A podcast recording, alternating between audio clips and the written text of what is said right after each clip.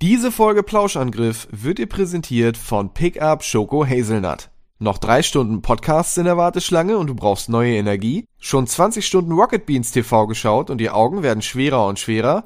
Der unwiderstehliche Pickup-Knack macht dich garantiert wieder hellwach. Hol dir den Kick, den du brauchst, um wieder voll durchzustarten mit Pickup Schoko Hazelnut mit cremiger Haselnussfüllung in der Mitte. Den muss man mögen.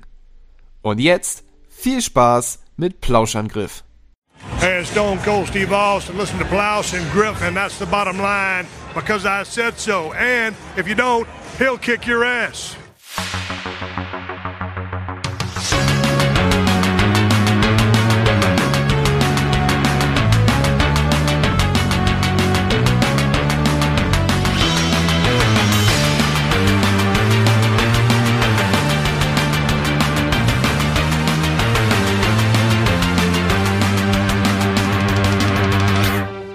Moin moin und hallo und herzlich willkommen zum Plauschangriff. Ich komme so langsam wieder zu Kräften und äh, habe tatsächlich auch schon einen neuen Podcast-Termin ausgemacht mit Kollegen. Also toi toi toi. Hoffen wir, dass das klappt. Aber ich muss euch für die heutige Folge noch einmal mit einer Classic-Folge versorgen. Aber die hat wieder Aktualitätsanspruch, denn wir feiern im Jahr 2021 30 Jahre Super Nintendo. Und ratet mal, was wir im Jahr 2011 gemacht haben. 20 Jahre Super Nintendo. Und hier ist die erste Folge mit den Kollegen Marc, Etienne und Fabian.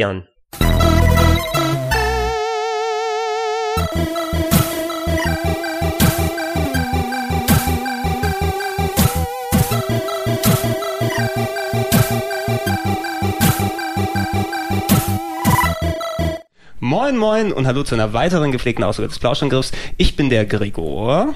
Ich bin Quietschi Mark. Der Fabian. Ich bin der Boss. Ihr seid unterm Boden wie Teppiche. Nee, was? Scheiße! Jetzt wollte ich Kollege Hast zitieren. wieder- aufgeschrieben? Ihr seid, ihr seid Untermenschen wie, wie Boden. Er rappt gerade vom Bildschirm ab. Ganz schlimm. Mir fällt, also PVC wäre auch so ein cooler Rappername, oder? Ich bin PVC, PVC. pass auf. Ja. Sehr bin- gut. Der Boss ist auch noch da und äh, wie ihr an der Konstellation bestimmt gemerkt habt, ist ja klar logisch, worüber wir heute reden. Äh, BVB. Nein, äh, ist nur weil ich das gerade hier sehe. Wir reden heute über eine Konsole, die äh, vor kurzem zu den Aufnahmedaten jedenfalls hier ihr 20-jähriges Jubiläum hier in Germanien gefeiert hat. Und zwar das Super Nintendo. Yay! Juhu. Ein bisschen, ich raschel ein bisschen mit dem Papier, damit man da. Also denkt euch, als ob jetzt hier Jubel eingespielt wäre. Die Mühe mache ich mir nicht. Industrienationen treffen sich heute, um über Super Nintendo ist ein brandneues 16-Bit-Videospielsystem, das Grafiken, Ja, Super Nintendo erobert die Welt. Die Super Nintendo 16-Bit-Technologie eröffnet hier völlig neue Dimensionen. 32.000 Farben erobern den Bildschirm. Der digitale Super Stereo Sound bläst dir um die Ohren. Und die Super 3D-Grafik bringt dich voll ins Spiel. Das neue Super Nintendo komplett mit Super Mario World. Nintendo. Das Super Nintendo, von langer Hand geplant. Wie oft wollten wir diesen Podcast machen? Tausendmal, glaube ich schon. Also seitdem ich hier arbeite, will ich den Podcast eigentlich schon machen. Es ist jetzt gar nicht mehr, mehr so kurz. Du bist doch brandneu hier, oder? Was? Du bist doch gerade erst hergekommen. Anderthalb Jahre her. Es ist auch so traurig, dass ich einfach deine Spur nachher rausschneiden werde, knallhart. Okay. Nein, aber der, der Super Nintendo Podcast hat natürlich lange über uns dann herübergeschwebt und natürlich, ähm, ich hatte eigentlich angedacht, dass wir den schon in Richtung April dorthin bringen äh, oder dass wir uns da zusammensetzen. Aber es hat sich nun mal ergeben, dass wir jetzt zwar knapp verpasst haben, das 20-Jährige, aber immer noch eigentlich in Feierstimmung sind, oder nicht? Denn ähm, 20 Jahre Super Nintendo klingt auch wieder so merkwürdig. Also ich, für mich ist das noch nicht 20 Jahre her, alles, muss ich sagen. Nee, das ist schon echt ein bisschen schräg. Aber wir hätten jetzt auch fast bis zum japanischen 25-jährigen Jubiläum warten können. weil es ja schon auch ähm, bemerkenswert, wenn man guckt, wie weit sowas damals auseinander lag. Also es erschien halt echt schon Ende 90 in Japan, dann im Sommer 91 in Amerika und dann hat es noch bis zum April 92 gedauert, bis man es echt mal in Deutschland kaufen konnte. Das könnte kannst du heute, glaube ich, den Konsumenten eher schlecht noch verargumentieren, warum man so lange wartet, bis so eine Hardware. Ja, heute- heute- So lange ist es aber gar nicht her. Ich meine, der Gamecube hatte auch ganz schöne Vorlaufzeit und Na gut, PS3 das- ja auch, ne? Ja, aber es sind natürlich andere, PS3? andere. PS3 glaube ich auch. Tatsächlich? War das auch noch? War das? Also nicht ein Jahr, aber, aber, nicht über ein Jahr, oder? Nee, aber das war damals war das NES ja noch einigermaßen aktuell hier und deswegen war es natürlich gar kein, gar kein PS3? Interesse von, äh, nein, aber für, für Nintendo oder Super NES dann hier schon rauszubringen. Mhm. Stimmt. Äh, ja, aber die äh, diese anderthalb Jahre, die es da natürlich gedauert hat, heutzutage ist man schon ein bisschen was äh, anderes gewohnt. Aber ich würde gerne, bevor wir eigentlich einsteigen und uns direkt darüber unterhalten, einmal ähm, euch kurz mal fragen, hey, Super Nintendo für euch. Ne? Äh, ich kann mich noch sehr gut daran zurückerinnern, wie sehr ich mich auf diese fucking Konsole gefreut habe damals und wie unglaublich gehypt ich war, bis das Ding dann endlich angekommen ist. Und ich denke, das müsste ja eigentlich euch ein bisschen ähnlich gegangen sein, oder? Ich weiß gar nicht, Hype trifft also vielleicht gar nicht so genau, weil das war noch eine andere Zeit, wo ich noch nicht so informiert war über das, was in der Videospielbranche abging oder so, weil da gab es ja auch gar nicht so viele Möglichkeiten, sich Die zu Videogames informieren. maximal. Ähm, ja, genau, aber ähm, die Videogames war die nicht auch dann eher, die kamen ja auch erst so zum Super NES. Wann kamen die Videogames raus? Die kamen 90, 91, also, Videospiel-Only-Magazine kamen ja erst mit dem Super Nintendo. Also es gab im Prinzip nicht so viele Möglichkeiten zu wissen, was abgeht, wenn du nicht gerade im Ausland mal unterwegs warst oder irgendwie einen ausländischen Freund hattest, der dir das irgendwie erzählt hat oder so. Ähm, ich weiß noch, es gab in Frankfurt einen Laden, der war direkt irgendwo am Hauptbahnhof. Ähm, da gab's äh, Frauen um so, aber das ist jetzt eine andere Geschichte. ähm, nee, es gab einen Laden am Hauptbahnhof und da war äh, so ein Importladen, CSI oder C E ECS? ICS Nee? ECS hieß ja auch der eine hier in Ja, Hamburg. von Sönke Erdbeerladen. Ja, ja, genau. Und ähm, ich weiß, ich bin da äh, irgendwie vorbeigelaufen und stehen geblieben, weil ich hatte ein NES logischerweise und Master-System und klar und hab dann und die hatten ein japanisches Super Nintendo. Und äh, ich bin so stehen geblieben, da lief glaube ich Final Fight und Super Mario World im Schaufenster. Und äh, ich habe das ähm, gesehen, bin direkt in den Laden rein, hab das mir und dann hat der äh, Typ da drin halt gezockt und dann habe ich nur Final Fight gesehen und ich war wirklich wie, wie weggeblasen, als ich gesehen habe, wie diese ähm, die Soundeffekte mit den Schlaggeräuschen. Disch, disch, disch, disch, disch.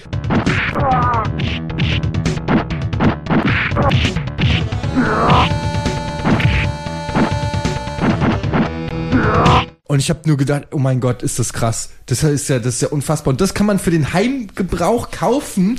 Wie viel kosten das? Na, weiß ich nicht, eine Summe abgerufen, 579 Mark oder denkst, so bist du damals. wahnsinnig. Und das schien dir sogar noch plausibel. Nee, das schien mir plausibel. Klar, für so eine Grafik, ey, also ich meine, klar, 579 habe ich jetzt zwar nicht, aber okay, zu de, da bin ich aus dem Laden gegangen, habe ich noch Super Mario World gesehen. Und da war ich, äh, ich bin da rausgegangen, hab meinen Vater, mit dem ich da langgelaufen bin, hab den mit Augen angeguckt, als ob ich wirklich, als ob ich einen Geist gesehen hätte, ja. Und von da an war ganz klar, ich Ziel Super Nintendo. Ich weiß nicht, wie lange es da noch gedauert hat, bis ich irgendwie die, das Geld akquiriert habe von Omas, Opas, Tanten, Onkels und mit, mit Heulkrämpfen. Ich brauche einen Super Nintendo, Papa oder Mama. Aber ich kann nicht genau den Zeitpunkt sagen, wann ich es dann hatte, aber ich hatte dann irgendwann auch ein Super Nintendo und äh, das war meine erste Bekanntschaft. Aber so einen richtigen Hype von wegen, oh, es kommt demnächst, ist Release und äh, so wie das heutzutage ist, den, den hatte ich Ja, damals es nicht. war aber direkt das, war es schon direkt das Japanische oder du hattest ja auch viel japanische Sachen damals gehabt, wenn ich mich recht entsinne. Ja. Ne? Also Ja, ja. gleich schon nee, ich hatte dann später ein, äh, ein PAL Super NES umgebaut, wo ich dann auch viele japanische Sachen gespielt hatte und später auch eine Kopierstation und alles, aber ähm, das, mein erstes ähm, Super Nintendo war ein japanisches. Ja. Mhm. Ein PAL. Meinst du? Oder ein japanisches, du hast später ein PAL ge- umgebaut dann gehabt. Später hatte ich ein PAL umgebaut, aber mein allererstes Super Nintendo war ein japanisch. Was auch Also immer ein Super darauf, Famicom, oder? Genau. was immer darauf beschränkt natürlich erstmal, du hattest natürlich früher die Sachen dann, wenn sie auf Japanisch kamen, aber dann auch entsprechend mit hohem Geldaufschlag. Ja. Na, wie viel war Super Metroid damals?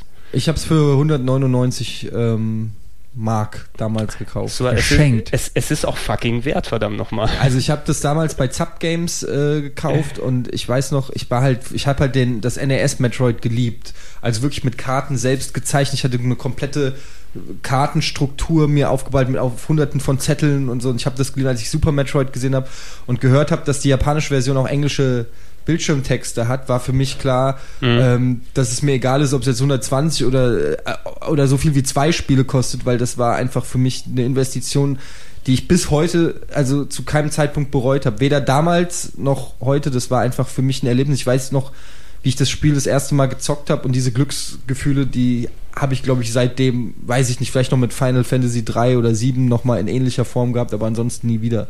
Also Mhm. das war Ja. für mich so ein Magic Moment in Da, Videospiel-History. da werden wir uns, glaube ich, noch mal ein bisschen in Ruhe aushalten, weil das ist sicher eines der, der ganz, ganz großen Highlights, das auch selten erreicht. Und ich bin gerade auch wieder ein bisschen auf dem Metroid-Trip, habe gerade äh, Metroid Prime 2 zu Hause am Laufen und äh, am Durchquälen durch manche Stellen, aber Durchquälen im positiven Sinne, weil sie so schwierig, aber doch äh, trotzdem anspruchsvoll sind.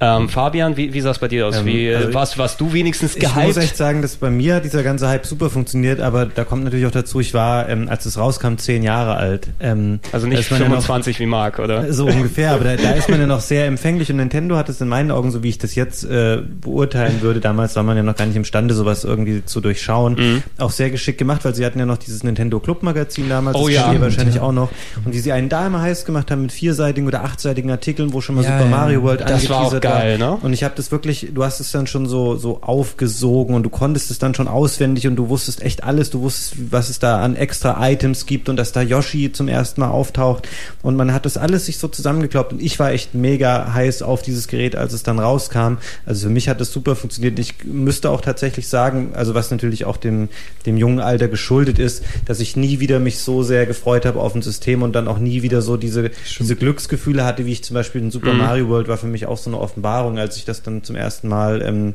zu Hause richtig irgendwie spielen konnte. Das ja war einfach, Ja, dieses- einfach geil. dieses Gefühl, ich glaube, das potenziert sich natürlich dadurch, dass wir in ungefähr in dem gleichen Altersrahmen eben dort waren. Speziell dort bist du empfänglich. Dieses das erste Mal eine Konsole mit nach Hause nehmen und dann auspacken und dann das erste Mal einschalten. Das Oh. ist so, also ein Gefühl, das kann man nicht wirklich richtig beschreiben, Mhm. ne, weil dann, scheiße, du hast die Technik von morgen jetzt effektiv bei dir stehen und du hast es jetzt. Ja, das waren ja auch damals noch, also das war, ich weiß nicht, das waren irgendwie andere Sprünge, die damals stattgefunden haben. Also ich, das, das wirkt anders, als wenn ich jetzt heute, wenn jetzt eine neue Xbox oder so rauskommt, ich habe das Gefühl, klar, die Grafik ist schon so gut, es wird noch ein bisschen realistischer und so weiter, aber es ist nicht mehr, vielleicht liegt es auch am Alter oder so.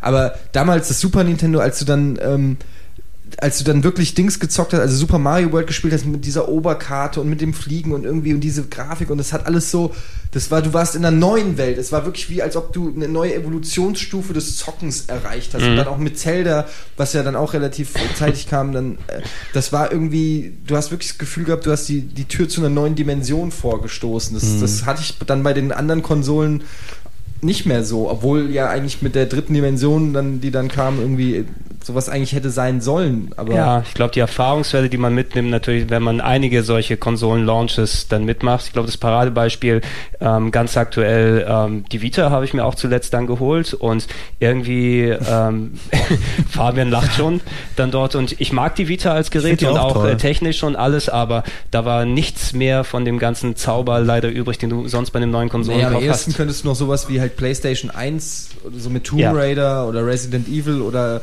oder N64 mit, mit Super Mario 64 noch nennen, wo wirklich auch nochmal ein eklatanter Ein Sprung, Sprung stattgefunden hat, aber trotzdem die Euphorie, also weiß auch nicht, woran es genau liegt, die, die ich beim Super Nintendo hatte, die hat nie wieder eine Konsole erreicht. Also Mhm.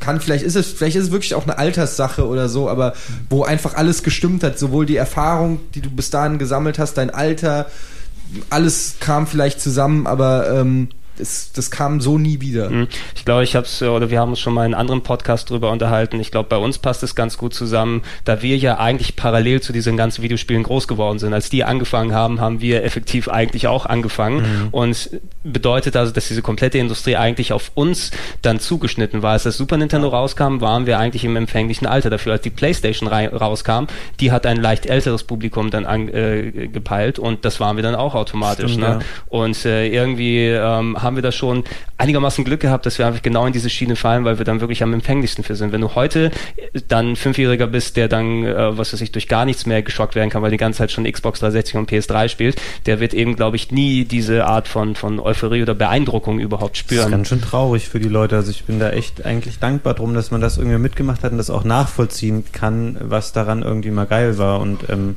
Also heute jetzt so, wo du halt echt dann schon diese ganze Technik hast und so. Also vielleicht werden die ja auch noch solche Sprünge miterleben und da kommen noch Sachen, die wir uns jetzt nicht ausmalen können. Aber ich bin im Moment ganz froh, dass wir echt sagen können, da so fast alle Generationen dieser Videospielgeschichte mal so miterlebt zu haben und auch wirklich diesen Zauber äh, einfach verstehen zu können. Das ist ja auch die Übersättigung ja. bei den ganzen Sachen. Wenn du jetzt guckst, irgendwie damals gab es natürlich auf dem Super Nintendo auch super viele Spiele. Aber wenn man sich das jetzt anguckt, jede Woche kommt praktisch ein neues Spiel raus. Du bist noch irgendwie durch die ganzen Browser-Games und, und iOS-Spiele und sowas total irgendwie zugeschüttet mit Spielen, dass du auch gar nicht mehr so selektieren kannst. Und äh, damals hat man sich wirklich, wie du eben schon sagtest, durch das äh, Nintendo Club Magazin, hast du da irgendwie ein halbes Jahr drauf hinge gesehen, dass irgendwie das Spiel rauskommt, man war total emotionalisiert. Und das, das ist das Schöne an Nintendo ja vor allem auch, dass die dann auch ähm, dieses ganze emotionalisieren, diesen Aufbau, den sie betrieben haben, den, da gab es aber auch einen Payoff danach, ne? Ja. weil die Spiele waren ja zum größten Teil auch, die haben dann eben wirklich abgeliefert, das, was sie versprochen haben und das ist ja der beste Fall. Es gibt ja nichts Schlimmeres, als wenn dann später die Hype-Maschinerie bei vielen Zeitschriften losgegangen sind und dann, hey, jetzt machen wir, nachdem, ähm, jetzt mal als Beispiel Mario 64 draußen ist Starshot für das N64, machen wir jetzt mit großen, riesigen Vorschauen und alles und dann kommt das Spiel selber raus, es war so ein Billo Jump'n'Run, was so groß gehypt wird. Es war ja auch so ein Zeitalter, das klingt so krass, aber es ist wirklich so, wo ähm, ja noch viel mehr experimentiert wurde, weil noch gar nicht so klar gezeichnet wurde, also auch für die Entwickler und, und Spieleschmieden, was überhaupt geht und was nicht geht. Also es kam ja unheimlich viele unterschiedliche Arten von Spielen mit unterschiedlichen Looks und so weiter. Wenn du das mit heute vergleichst, da sieht ja eins aus wie das andere. Jeder Held ist ein Drei-Tage-Bar-Typ, jedes Spielprinzip, ob du jetzt äh, ich habe jetzt neulich Prototype 2 gezockt, das ist im Prinzip auch nicht so weit weg von einem Batman Arkham Asylum rein vom spielerischen her, nur mit einem komplett anderen Optik und, und anderer Sprachausgabe, anderer Story und so, aber dieses Spielgrundprinzip, die sind alle so ähnlich, zumindest von den großen Titeln. Ja, aber das ja? siehst du ja auch daran, dass wir haben jetzt ja auch eine, eine Liste, hatte Gregor mhm. rumgeschickt, so mit den ganzen Titeln, dass er wirklich nach Genre sortieren konnte. Das kannst du heute gar nicht mehr. Damals gab es irgendwie klassische Shooter, irgendwie so Overhead-Shooter oder es gab Jump'n'Runs oder Puzzlespiele und heute vermischt sich das alles. Mit einer Arkham Asylum hast du Puzzle, Jump'n'Run, Action. Okay, weil es deckt halt alles ab und es gibt keine Klasse, äh, Klassifizierung mehr. Und deswegen kann man, weiß nicht, deswegen vermischt sich das immer mehr. Im besten Fall, wenn du ein Spielehersteller heute bist, dann eben die eierlegende Wollmilchsau ja. als, als Spiel, was dann auch zusätzlich eine Online- und Multiplayer-Anbindung genau. hat, die auch noch dich zusätzlich für ein Jahr daran binden kann, dass du nach Möglichkeit gar nicht den Bedarf für ein anderes Spiel hast. Aber wenn alle ja. Spiele so sind, ja. geht auch ein bisschen die äh, Identität flöten. Marc, wie, wie bist du dran gekommen? Du bist natürlich altersmäßig klar auch bei uns drin, aber vielleicht ein, zwei Jährchen ja älter gewesen damals. Ja, also damals habe ich eigentlich was eher... Was bist du für ein Jahrgang? 72. What? Ja, ja deswegen, ich habe halt von Pong bis VCS alles komplett mitgekriegt, so die ganzen Sachen. Ja, aber das, ich finde das jetzt wirklich mal interessant, dann warst du ja fast schon 20, ja. dann hast du das ja ganz anders wahrgenommen genau. als ich. Deswegen, äh, das. Interessante ist daran, also ich habe damals eher selber Amiga gespielt und Freunde von mir ST und so einen ganzen Kram. Mhm. Und das war wieder der Wiedereinstieg für mich. Ich habe davor immer halt auf Konsolen gezockt und dann bin ich da wieder rangekommen. Und ähm, die Wahrnehmung war auch ganz anders. Also ihr habt das wahrscheinlich, ihr seid ja in dem Alter gewesen, wo halt Spielen dann cool war. Und bei mir, wir waren so die Aussätzigen der Schule, die auf Konsolen gespielt haben. Und das war Was wirklich so, alle, wenn du irgendwie mit, mit Konsolen in die Schule gekommen bist, haben die echt mit den Augen gerollt. Und das Geilste war, wir hatten einmal... Hast du sowas auch gemacht? Ja, Bio-Leistungskurs, das war so geil. Da kam ein Freund von mir rein und der hatte gerade sich morgens, bevor er zur Schule gekommen ist, hat er sich das Superscope geholt und kam halt mit dieser Packung rein und der Lehrer hat ihn angeguckt und mit dem Kopf geschüttelt und die ganzen Mädchen aus oh Gott, war das schlimm. Ey, das waren bei mir zwei völlig getrennte Welten. So äh, Zocken und, und meine Videospielfreunde, die, die waren zu Hause, wenn ich in die Schule gegangen bin, da war, wurde nicht über Videospiele oder okay. aber was, weil ich auch in meiner Klasse der Einzige war, der so drauf war. Also es gab gar keinen Grund, da mit irgendwem zu zocken. Klar, irgendwie als der Gameboy rauskam, saßen alle mit dem Gameboy und Tetris da, mhm. aber das war auch so das höchste der Gefühle. Ansonsten hatte ich im Prinzip kein, irgendwann äh, kam mal der Maxim, der sitzt, der, nee, der nicht sitzen, der kam aus Russland, es war ein Russe, der ist nach Russland gekommen, nee, aus Russland gekommen und ähm, der war dann auch ein Videospiel-Freak und mit dem zusammen bin ich dann auch immer zu Zap-Games oder so gegangen, aber ansonsten gab es in meiner gesamten Stufe niemanden, der sich groß für Videospiele auch, also vielleicht mal so ein bisschen gedaddelt, aber in dem Maße, in dem ich mich dafür interessiert habe, gab es in der gesamten Stufe oh. Gab es bei uns super viele Leute, die auch angefixt waren damit. Und äh, mein erster Kontakt, also das Super Nintendo, war halt, glaube ich, hier schon fast raus oder so. Und ich hatte mir weil bei uns war es eigentlich interessant, da fing schon an mit dieser PAL NTSC 50, 60 Hertz, langsamer abspielen, Bildschirm nicht voll und sowas alles. Deswegen hatte ich mir gleich ein ähm, amerikanisches Super Nintendo gekauft, weil das halt auch kompatibel war mit dem japanischen, dann, wenn man die ziemlich Stifte rausgebrochen hässlich hat. natürlich. Ey, das ist mit Stimmt, Abstand die hässlich. hässlichste Konsole und man konnte auch nicht mehr bei den Knöpfen äh, unterscheiden zwischen grün, Ach gelb, so, rot, stimmt, ja, die blau, waren, die waren also alle lila. violett. Aber dafür hatten die ja, ähm, die waren ja anders, die waren, die europäischen, japanischen waren dann nach außen. Genau, die waren und nach die innen, waren, die zwei davon waren nach innen, glaube ich. Ja. war der Unterschied nicht. Ja, erzähl weiter. Ja, und ähm, das war halt der, so der erste Kontakt und ähm, der Hype fing also auch schon recht früh an, dann davor, dass man halt gesehen hat, Super Mario World und Mario Gibt's noch nicht, aber F-Zero war das erste Spiel, wo man dachte, Alter, sowas ist möglich zu zeigen. Und damals hatte man es wirklich so im Kopf, Alter, das sieht ja total echt aus und dann dieser Mode 7-Effekt und das war halt so alles Hightech und dann, wie gesagt, so Peripherie wie das Super Scope oder so.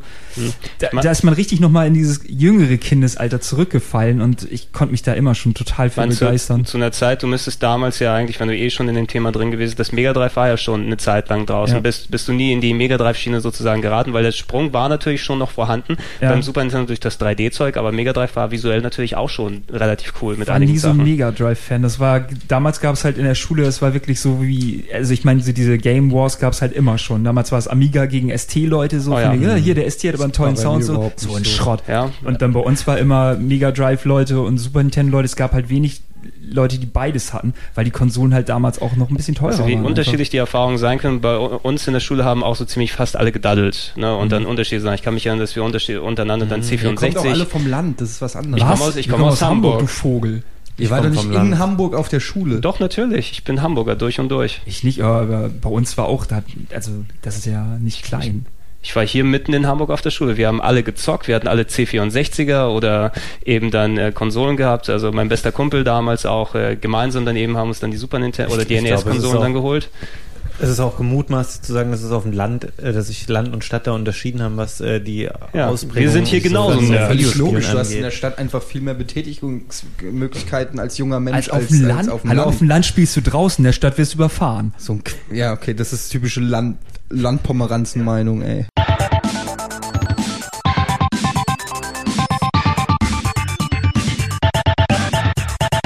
Ich habe mir das Super Nintendo auch nicht sofort kaufen können. Ich war damals aber schon sehr aktiver Leser eben durch die ganzen Videogames und vor allem die Powerplay-Geschichten, die ja noch mal einen Tag äh, einen Tacken vorher angefangen haben, auch wenn sie nur ein bisschen Videospielbezug hinten hatten im hinteren Teil der Zeitschrift. Und ich war schon ziemlich gehypt auf das Teil. Ich konnte es mir aber nicht sofort leisten. Ich habe tatsächlich aber gearbeitet, um das Super Nintendo mir leisten zu können. Ich habe geputzt. Ich habe sauber gemacht. Äh, ein Onkel von mir hat gearbeitet bei Iduna oder mittlerweile glaube ich Iduna Nova oder Signal Iduna heißt es mittlerweile. Versicherung oder wie? Genau, und ich habe dann äh, über mehrere Monate lang irgendwie Freitag nachts dann geputzt. Rechnen wir so mal und so zurück, viel war Geld. das Kinderarbeit damals oder warst du schon Weil- im, im putzfähigen Äh, Alter? Ich glaube, es, ich, glaube, ich glaube, es war Kinderarbeit. Ja, aber äh, letzten Endes hat es bedeutet, ich musste tatsächlich, nachdem das Super Nintendo schon draußen war und ich mich hauptsächlich dann durch, ähm, okay, ich scheiß jetzt nachmittags auf die Griechenschule, ich gehe jetzt und zock im Kaufhaus dann Was ist denn die Griechenschule? Oh, äh, ach so, äh, ihr kennt das natürlich auch nicht, ja. Ich musste, nachdem ich in der normalen Schule gewesen bin, äh, nach der Grundschule, dann nachmittags dreimal in der Woche für fünf Stunden in die griechische Schule. Oh, ich kenne das. Hat man Ja. gelernt, mit Geld umgehen? Das Wirtschaftsgymnasium. Ich kann, auch- ich kann auch Männer sagen, putzen. ich kann auch sagen, ich bin da einfach irgendwann nicht mehr hingegangen. finde interessant, was hat man denn gelernt da? Es war quasi ähm, alles, was man in der deutschen Schule auch gelernt hat, auf Griechisch, plus irgendwie griechische Geschichte und hier, dass man noch hier dann Homer liest, dann Iliada und äh, Odysseus und alles, wie man es dann in, in, in in Deutsch dann kennt. Und ähm, da gab es eben auch Mathe und äh, normale, normale in Anführungsstrichen Fächer. Und es war dazu da, damit man sich dann vorbereitet, damit man in Griechenland ähm, dann dort auf die Uni gehen kann. Ah, Ja, also nur- du hast quasi eine doppelte Schulausbildung Es war, eine, es war quasi eine doppelte. Mir wurde das aber nicht gesagt von meinen Eltern, sondern die haben gesagt, du musst dahin. Ja, und nach zwei Jahren, man musste das drei Jahre machen, nach zwei Jahren habe ich gefragt, sag mal, was bringt mir denn das? Ja, du kannst danach in Griechenland auf die Uni. Ich will nicht in Griechenland auf die Uni. Wieso sagen, jetzt- sagt mir das niemand Jetzt früher? bist du immer noch hier, wo du da studieren kannst. Ja. Let, letzt, letzten Endes habe ich aber dann ähm, viel die Zeit dann eher in den Kaufhäusern verbracht und dort dann eben mich ähm, dann betätigen müssen und dort meinen Super Protector oder Mario World oder sonst was gespielt, bis mein Kumpel sich selbst erstmal ein Super Nintendo leisten konnte und ich mein eigenes erst viele Monate später, nach- nachdem ich äh, viele, viele Büroräume blitz und blank geputzt habe, mir dann leisten konnte. Von bestellt vom Quelle-Katalog. Oh, Quellekatalog war übrigens auch was, was ich als Kind immer toll fand. Bei meiner Oma gab es den, das war so ein Bilder bisschen da mal der, das Highlight, wenn man da mal doof auf der Couch saß und sich gelangweilt hat, konnte man gucken, was gibt's für neue Spiele und so.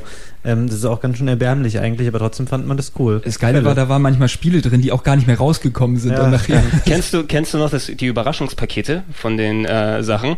Da konntest du dann für einen geringeren Preis als sonst, äh, sagen wir was weiß ich, für 40 Mark gab's dann zwei Spiele, aber die sagen dir nicht, welches Spiel das ist. Hab und dann, und dann musst du Risiko. Sowas wie Kickstarter heutzutage. Fa fast schon, ja. Du musstest äh, diese zwei Wochen vor allem, das war so das Quälende, wo du warten musst, bis ein Spiel vom Quellekatalog oder sonst wo dann gekommen ist. Und wenn du nicht mal weißt, für ein Spiel das ist, dann äh, es war so unglaubliche Wartezeit. Und ich glaube, ich habe das einmal gemacht und dann irgendein Superhelden X-Men-Spiel oder sowas bekommen. Und das andere weiß ich nicht mehr. Aber gelohnt hat sich's nicht wirklich. Aber um nochmal hier auf die Sache wegen Console Wars und so zu kommen, also bei mir war das zum Beispiel überhaupt nicht so. Ich habe nie mich an irgendwelchen Grabenkämpfen beteiligt, weil für mich stand immer fest, das, was mich am besten entertaint, ist halt in meiner Gunst. Ich war kein Sega-Fan oder kein Nintendo-Fan per se, sondern ich war einfach, ich hatte einfach Bock auf geile Spiele und wo immer ich sie herkriegen konnte, habe ich sie versucht zu kriegen. Also ich hatte auch ein umgebautes Mega Drive, ich hatte, ich hatte eigentlich fast jede Konsole, die es damals gab, Neo Geo PC Engine. Ich hatte, glaube ich, wirklich jede fucking Konsole. Frag mich nicht, wie ich das finanziell gemacht habe. Ich weiß es selber Wie nicht. war das mehr noch so mit genau. den Mädels und Frankfurt und so? Mit Mädels und Frankfurt? Ich, ich, ich gebe ich geb gar keine äh, Beratung über Geld hier ab, also sonst reite ich mich noch tiefer rein. Aber ähm, auf jeden Fall hatte ich halt alle ähm, nur erdenkbaren Konsolen und ähm, hab echt immer, also mir war das völlig egal, für welche Konsole jetzt was, sondern einfach immer die möglichst beste Version, das geilste Spiel, was mir halt am meisten Spaß gemacht hat.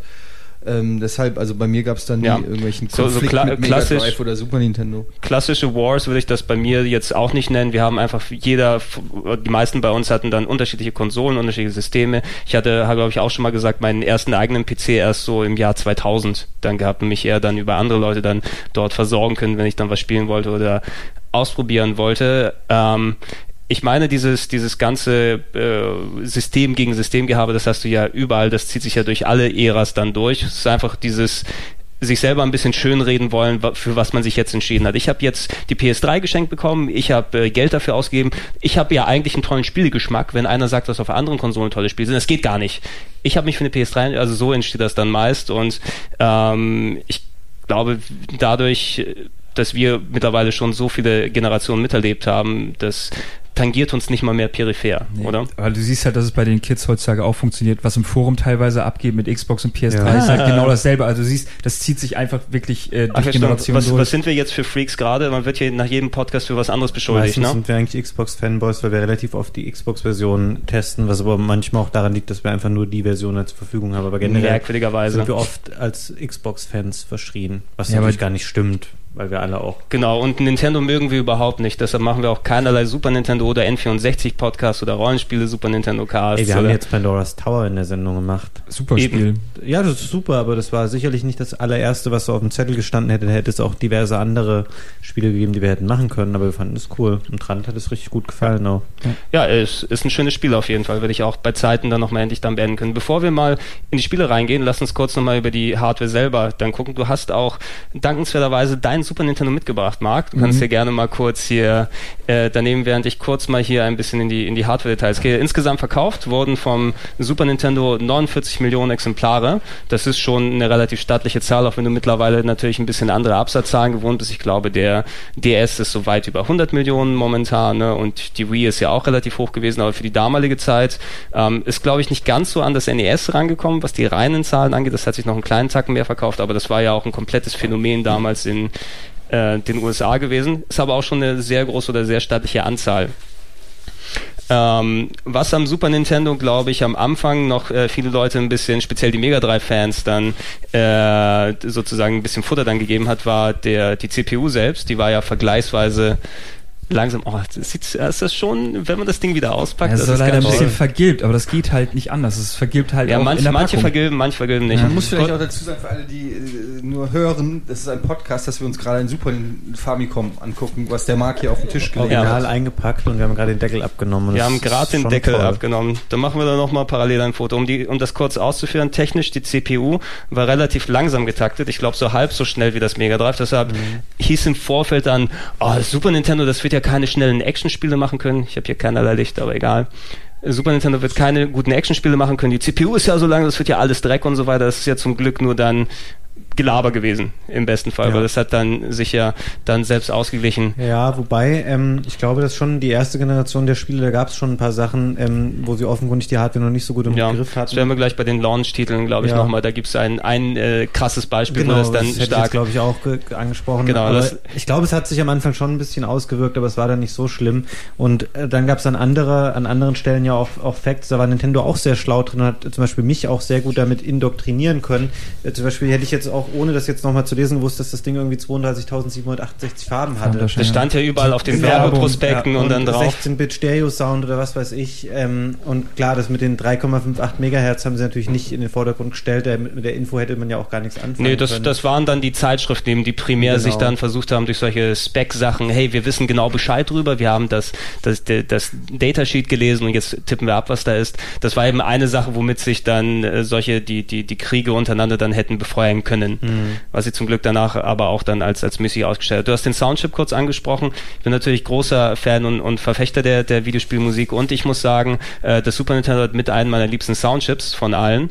Ähm, wir hatten bei Mega Drive Cast ein bisschen drüber geredet. Ich mag die Mega Drive Musik eigentlich auch ganz gerne, aber die hat mehr eben diesen mechanischen, technischen und sehr halligen Touch. Also es ist mehr so, so eine Techno-Maschine. Und äh, Super Nintendo war das erste Mal, wo du richtig fast schon Melodien, äh, orchestral das richtig machen konntest, wo das dann auch richtig aus dem Vollen gegriffen ist. Sowas wie Rock'n'Roll Racing, was wir dann später dann besprechen werden, wo dann der Selling Point war, dass da akkurat äh, richtige Rockmusik dann, dann abgespielt werden kann. Ähm, Um,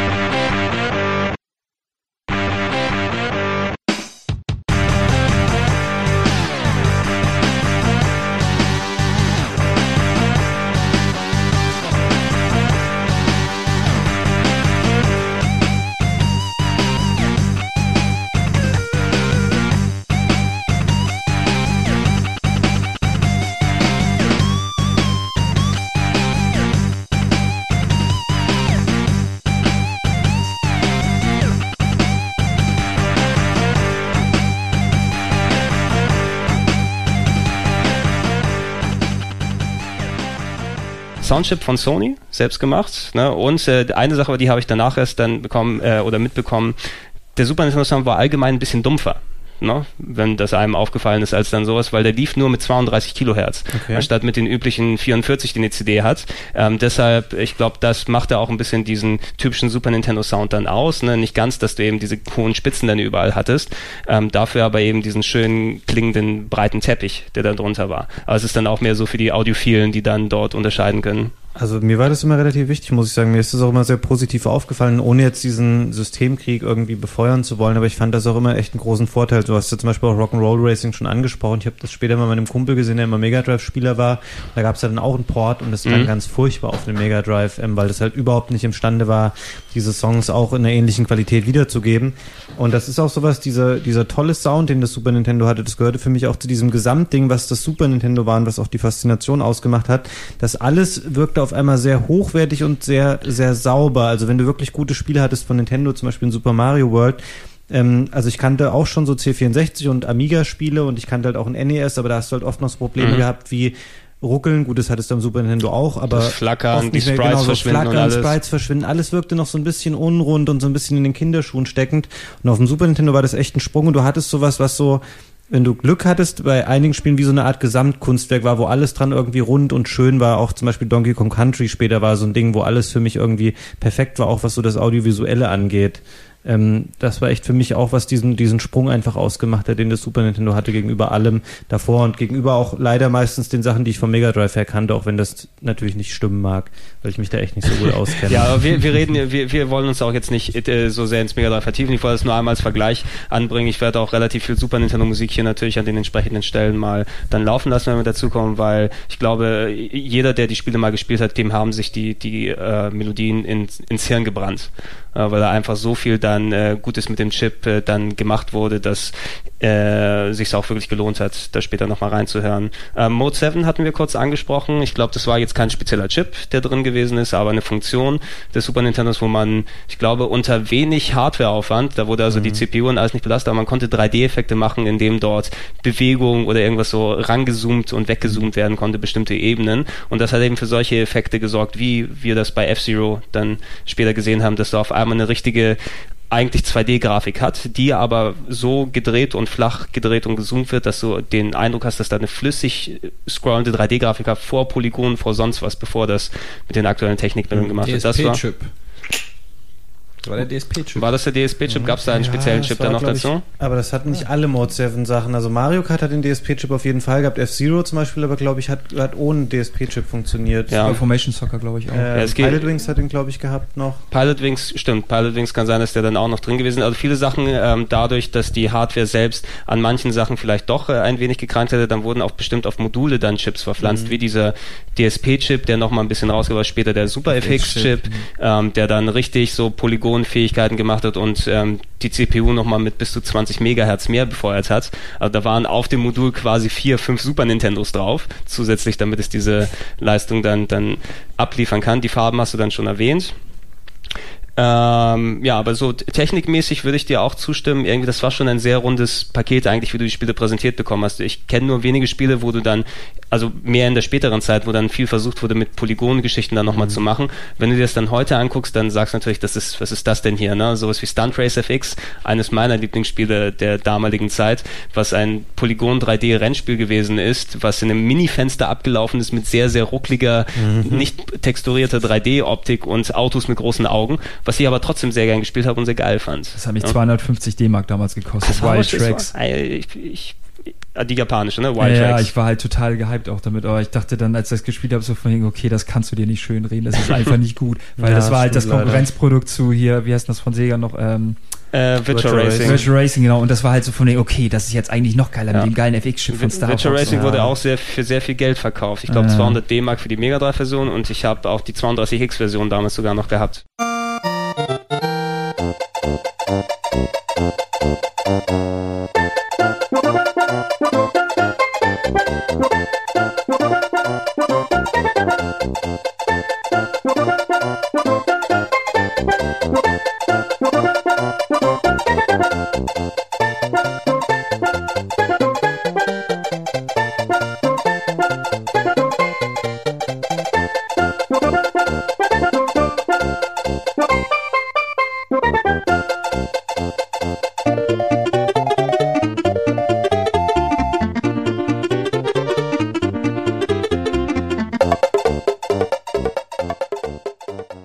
Lass uns einmal einen kurzen Blick über die Launch-Titel hier in Europa werfen. Ich habe gerade kurz gesehen, der steht hier zwar nicht auf der Liste mit drauf, aber von den Sachen, die drin stehen, in Japan gab es noch einen zusätzlich, der recht nahe am Release gewesen ist. Den haben wir in dem Rollenspielcast kurz besprochen.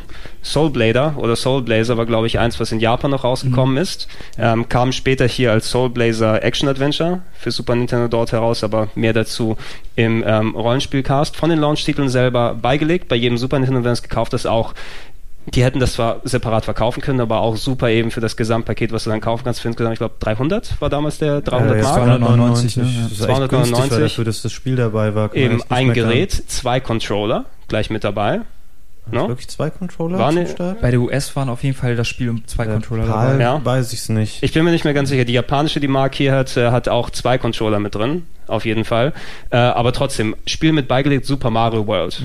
Ne? Und ähm, das ist für mich unter den ganzen Konsolen der Launch-Titel, der Launch-Titel eigentlich. Äh, Ede, wir haben es ja schon auch im, im Mario Cast dann ausgeführt, äh, was äh, ich glaube, viele können sich immer noch streiten, welches ist wirklich der bessere Titel persönlich für sich. Ist es Super Mario World oder ist es Super Mario 3?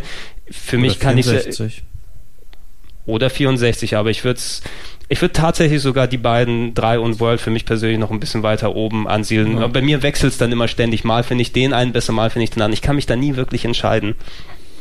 Ich, ja, find kann ich jetzt auch nicht, könnte ich jetzt auch nicht sagen. Ich weiß, es ist, ist auch, ist auch eigentlich Quatsch, da muss man keine unterscheiden, weil die sind beide genial gewesen irgendwie. Ich glaube, so jammern auf hohem Niveau eben dann es meist ist bei uns. Ja. irgendwie auch wurscht. Also, ähm, Weil das eine gäbe es und den anderen nicht. Also Super Mario 3 war damals insofern neu, weil du halt so ein bisschen das ganze, ne, ich will nicht sagen Rollenspiellastiger, aber Mehr als sonst, was ja, du hattest voll, bei. Vorher konntest du nur von links nach rechts gehen und wenn du konntest nicht, also der Bildschirm war gar nicht frei scrollbar. Das heißt, gut, doch bei Super Mario 2 schon, aber ähm, da, das war, du konntest in, nach oben fliegen und hast neue äh, Plattformen entdeckt, du konntest dich verwandeln und so weiter. Also Super Mario 3 hat schon viele Sachen eingeführt, deshalb kann man das schon auch nochmal als einen wichtigeren Meilenstein sehen. Trotzdem fand ich einfach von der Optik und von dem gesamten Flutschgefühl hat sich einfach Super Mario World noch ein bisschen besser angefühlt. Flutschgefühl finde ich gut, glaube ich. Er hatte einfach auch noch mal ein paar auch. geile Ideen, die einfach auch die Super Nintendo Sachen geil genutzt haben. Also wenn man da nur an die Gitter denkt, wo man sich umdrehen konnte, weißt du, die, wenn man dagegen geboxt hat und so.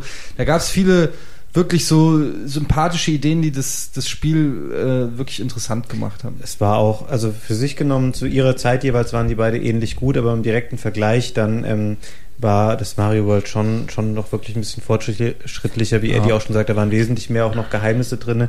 Und die Originalfassung von Mario Bros. 3 hatte auch einen ganz äh, massiven Haken, man konnte zum Beispiel nicht Nicht speichern. abspeichern, immer anders. stimmt, Das, war, schon eine Pein damals Aber zu dann, versuchen, das na, du durchzuspielen. in acht Minuten äh, hast du dann die zwei Flöten dir geholt und warst schon in Level 8 und dann musst du aber gucken, wie das gut ja, du bist. Da, da, darum ging es ja nicht. Du möchtest ja auch die anderen Welten mal sehen können und so. Also klar, man kann da mit den Warpflöten durch, aber dass man ansonsten nicht speichern konnte, das war natürlich schon Ja, ein Das ist aber auch wieder eine Sache, wo wir beim Generationswechsel sind. Das wollte ich eigentlich vorhin auch noch sagen, dass es so viele Dinge gibt, die ähm, die Zocker heute nicht mehr kennen oder überhaupt die Kids, die heute aufwachsen, die wissen ja auch nicht mehr, wie es ist.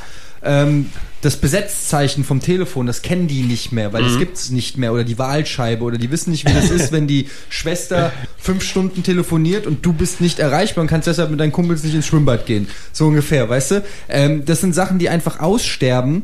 Und genauso äh, zum Beispiel sowas wie eine Passworteingabe, so wie bei Super Metroid oder so, wo du dann erstmal eine halbe Stunde irgendein frickeliges Passwort eingegeben hast. Oder noch schlimmer, du hast es erstmal abgeschrieben, hast dann festgestellt, dass du an verschiedenen Stellen die Eins mit einem I oder mit einem Ja, großen war L immer toll. Oder O verloren hast. Oder, ja, oder O und Null und konntest nicht unterscheiden und da, damit konnt, musstest du einfach nochmal von vorne Gott, wie ich anfangen. das gehasst so. habe. Also es gab einfach viele solche kleinen Dinge früher, die es heute einfach nicht mehr gibt, die, die das Ganze irgendwie besonders machen, die Zeit damals. Aber Super Metroid war jetzt ein fiktives Beispiel, oder? Weil das hatte keinen. Nee, ich Da, meine äh, Metroid. Metroid, Metroid so, 1. Metroid Ich glaub, 1 hat nicht Justin so Bailey musste dann nachher eintippen. Passwortsystem. Okay.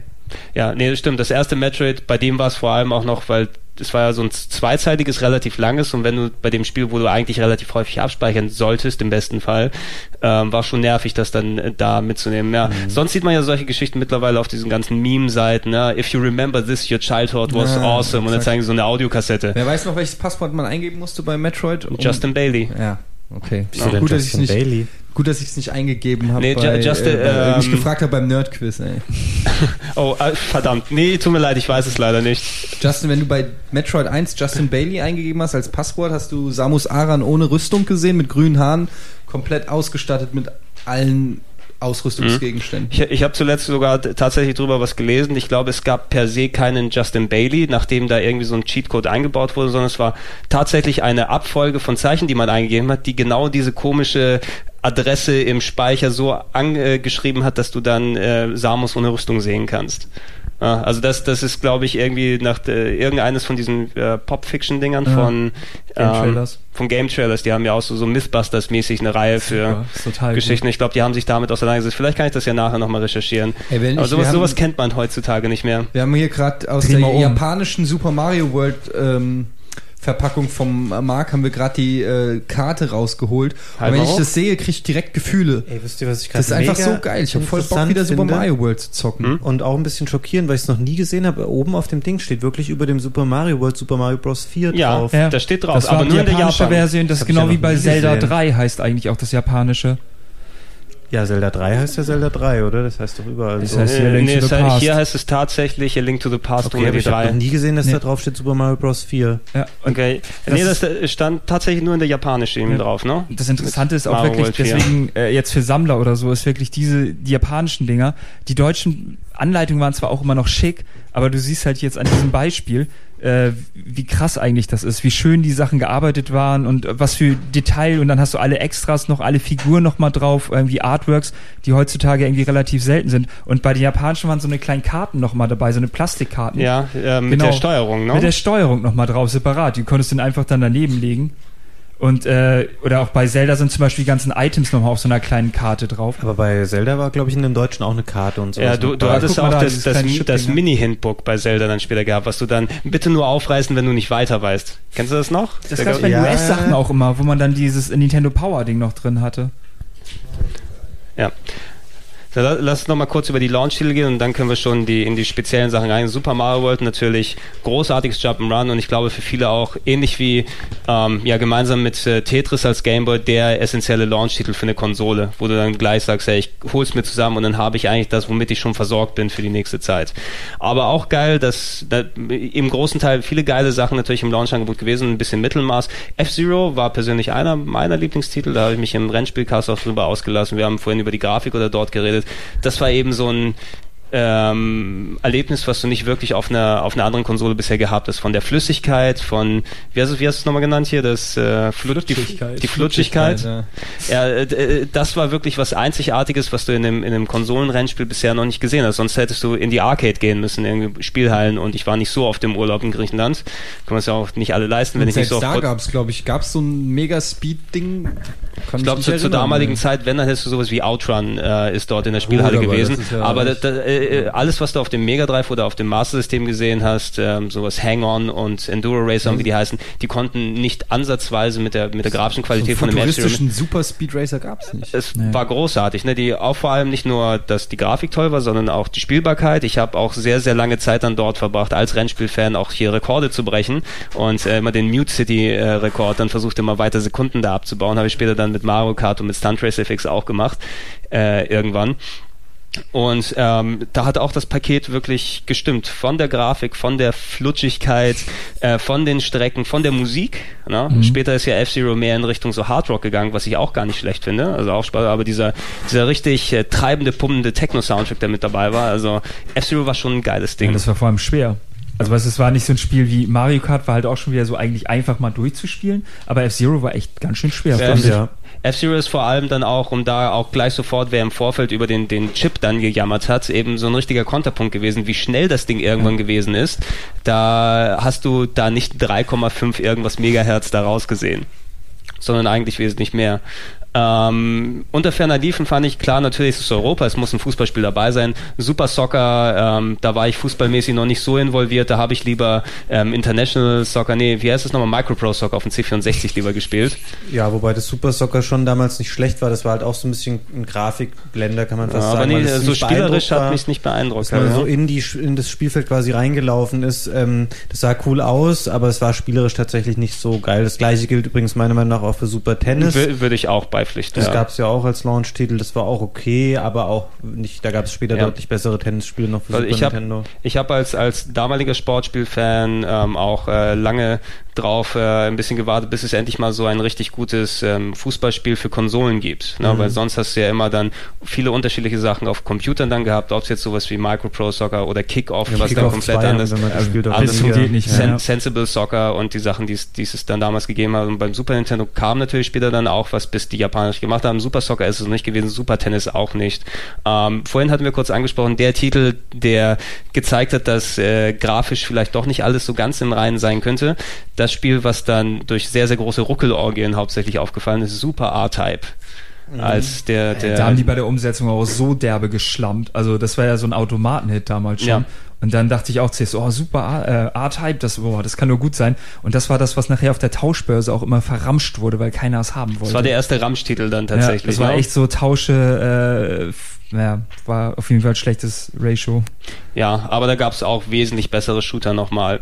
Ähm, die letzten beiden Titel, die standen jetzt nicht offiziell in der Liste drin, zu den, dass sie beide Launch gewesen sind, aber ich kann mich eigentlich sehr, sehr genau daran erinnern, dass ich die direkt zum Launch vom Super Nintendo Das auch dort gespielt Glaube habe. ich nämlich nicht, ehrlich gesagt. Ja. Super Pro Protector war doch kein Launch-Titel. Kann ich mich nicht mehr dran erinnern. Also ich, ich habe es ich tatsächlich, ich habe es tatsächlich damals recht früh gespielt. Also ich habe die Proforma jetzt dort mitgenommen, weil das sind die ersten beiden Spiele, die ich auf dem Super Nintendo gespielt habe. Pilot Wings und Super Probotector oder Contra 3, glaube ich, heißt es dann.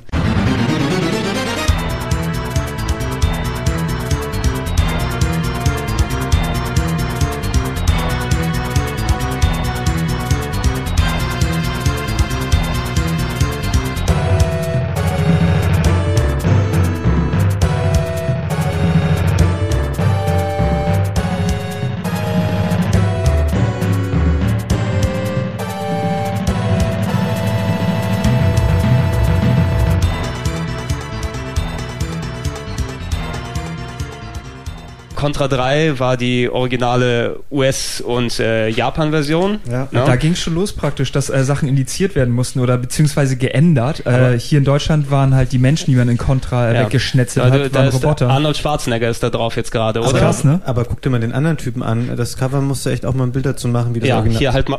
der ist ja super. Das ist ja fantastisch, das Duckface, was er macht. Das ist ja großartig. Ja, ich glaube, das ist äh, Arnold aus Pro, äh, Predator, oder?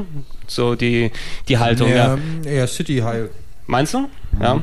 Sieht ein bisschen aus hier wie Colonel Rosette oder wie der Film da heißt, wo die immer das Cover von verlinken. Ja, das, das haben japanische Entwickler gerne in den 80ern gemacht, dass die Actionfilme aus den USA genommen haben und dort ikonische Bilder und ähm, Poster dann äh, nachgetraced haben, also so abgepaust haben und angepasst haben. Für äh, Metal Gear auf dem NES ist, glaube ich, Michael Biehn aus äh, Terminator mhm. ein einfachen Screenshot aus dem Film, die, wo sie Solid Snake drüber gezeichnet haben. Also, solche Geschichten. Oder auch sehr gut äh, das Crackdown-Cover auf dem Mega Drive.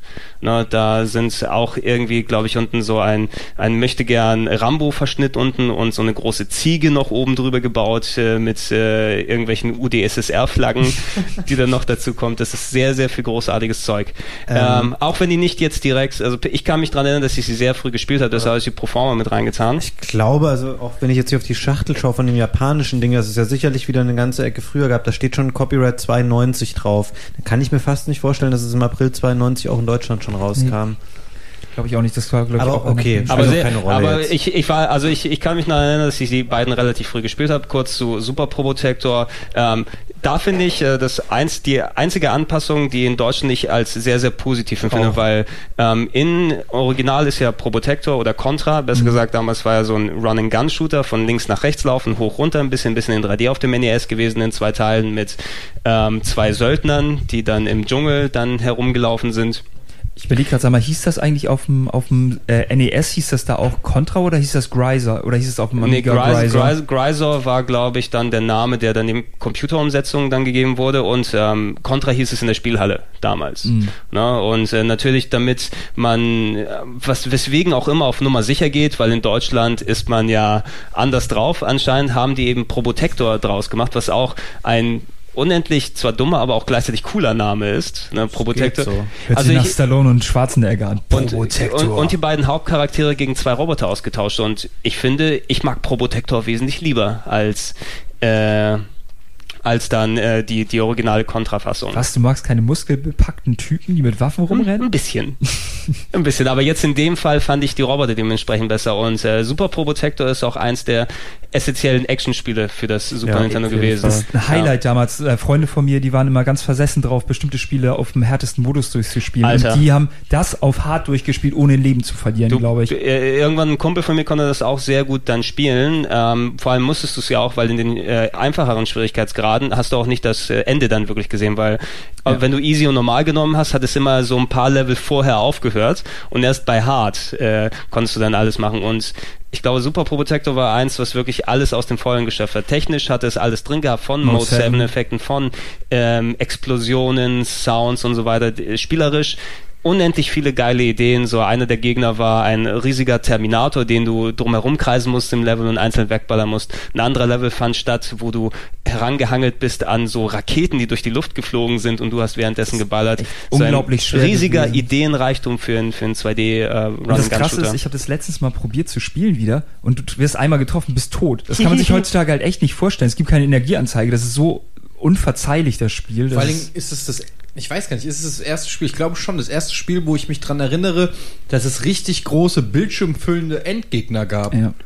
Eines auf jeden Fall eines der frühen. Ich glaube, wenn, dann hättest du vergleichsweise nur sowas wie die Turricans oder sowas auf der anderen Seite, der Computerseite gehabt, aber auf Konsole habe ich sowas nicht mehr gesehen. Ne? Also, oder noch nicht gesehen bis dahin. Gleich am Anfang ja diese riesen äh, Schildkröte, Schildkröte oder diese. Schildkröte, die aus Gehirnen bestand. Warum auch nicht? ja, wo du entlang gefahren bist. Es gibt auch eine Menge andere Probotector-Spiele. Ich glaube, im Mega Drive Podcast haben wir über äh, Mega Mega Probotector. oder ich glaube nur Contra hieß es dann oder Mega Contra, keine Ahnung, wie die japanische dann hieß. Aber ich finde, die Super Nintendo-Fassung ist für mich doch einen kleinen Tacken besser auf jeden Fall und auch eines meiner Lieblingsspiele. Ähm, einige der Level fanden dann auch im, ich glaube, jeder zweite Level war Top-Down. Ja, ne? genau, das, das war der Mode 7-Effekt dann, wo das genutzt wird, dass du praktisch äh, mit den L- und R-Tasten konntest du dann praktisch den Bildschirm um dich rumdrehen. Du bist immer gerade gelaufen, also von oben gesehen, und konntest damit den, den Bildschirm umdrehen. Da wurde, also so wurde der Mode 7-Effekt in dem Spiel genutzt. In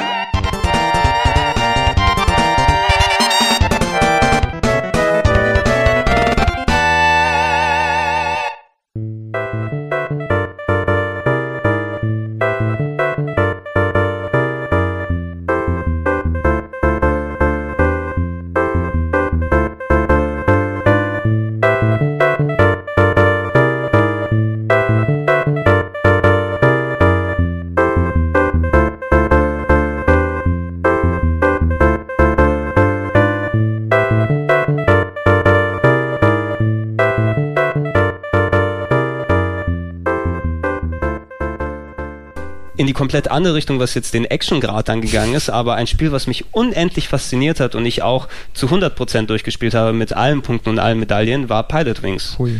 Tatsächlich gewesen. Ich glaube, ich bin einer der wenigen, die sich dann auch richtig super gefreut haben auf die 3DS-Version, um dann enttäuscht nach einer Stunde das Ding auszumachen und sagen, der Zauber war nicht mehr da. Ich glaube, wir haben mal in dem N64-Podcast schon drüber gesprochen, weil Ja. mir kommt es jetzt gerade schon, dass du damals gesagt hast, du hast es 100% durchgespielt. Und ich habe, glaube ich, gesagt, ich fand das 3DS-Ding auch nett und ich fand es auch am N64 nett. Und Super Nintendo war auch cool. Ich hatte da aber nie eine Motivation. Mhm. Das war jetzt kein, das war in dem Sinne auch kein richtiges Spiel. Also natürlich war es schon ein Ja, Spiel, aber doch. es fehlte so ein bisschen so dieses dieses Überwinden von Hindernissen und das, was man so ein bisschen mit Spielen damals verknüpft hat oder so eine richtige Herausforderung. Es war halt eigentlich sehr einfach und es ging dann darum, sich in einem relativ kleinen Rahmen immer noch weiter zu verbessern und das halt zu perfektionieren.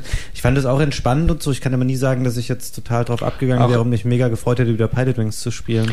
Also ich, ich würde es schon, in den späteren Level ist es schon recht ansprechend gewesen. Äh, für mich war es immer dieses äh, Gefühl, die Spielewelt, die dort repliziert wurde, weil ähm, ich glaube, der siebte Level von acht oder sowas, dann ist schon langsam angefangen, da sind auf einmal sehr, sehr starke Winde aufgekommen und du hattest gerade so, so, ein- so ein Abendrot, was so die, das Ganze in so ein leichtes Orange dann gehüllt hat, das ganze Meer und alles und diese Stimmung ganz alleine draußen auf dem Meer zu sein, mit deinem Doppeldecker dann irgendwelche Kunststücke zu vollführen, bis du wieder gelandet bist. Ich glaube, die Stimmung hat mich richtig reingesogen.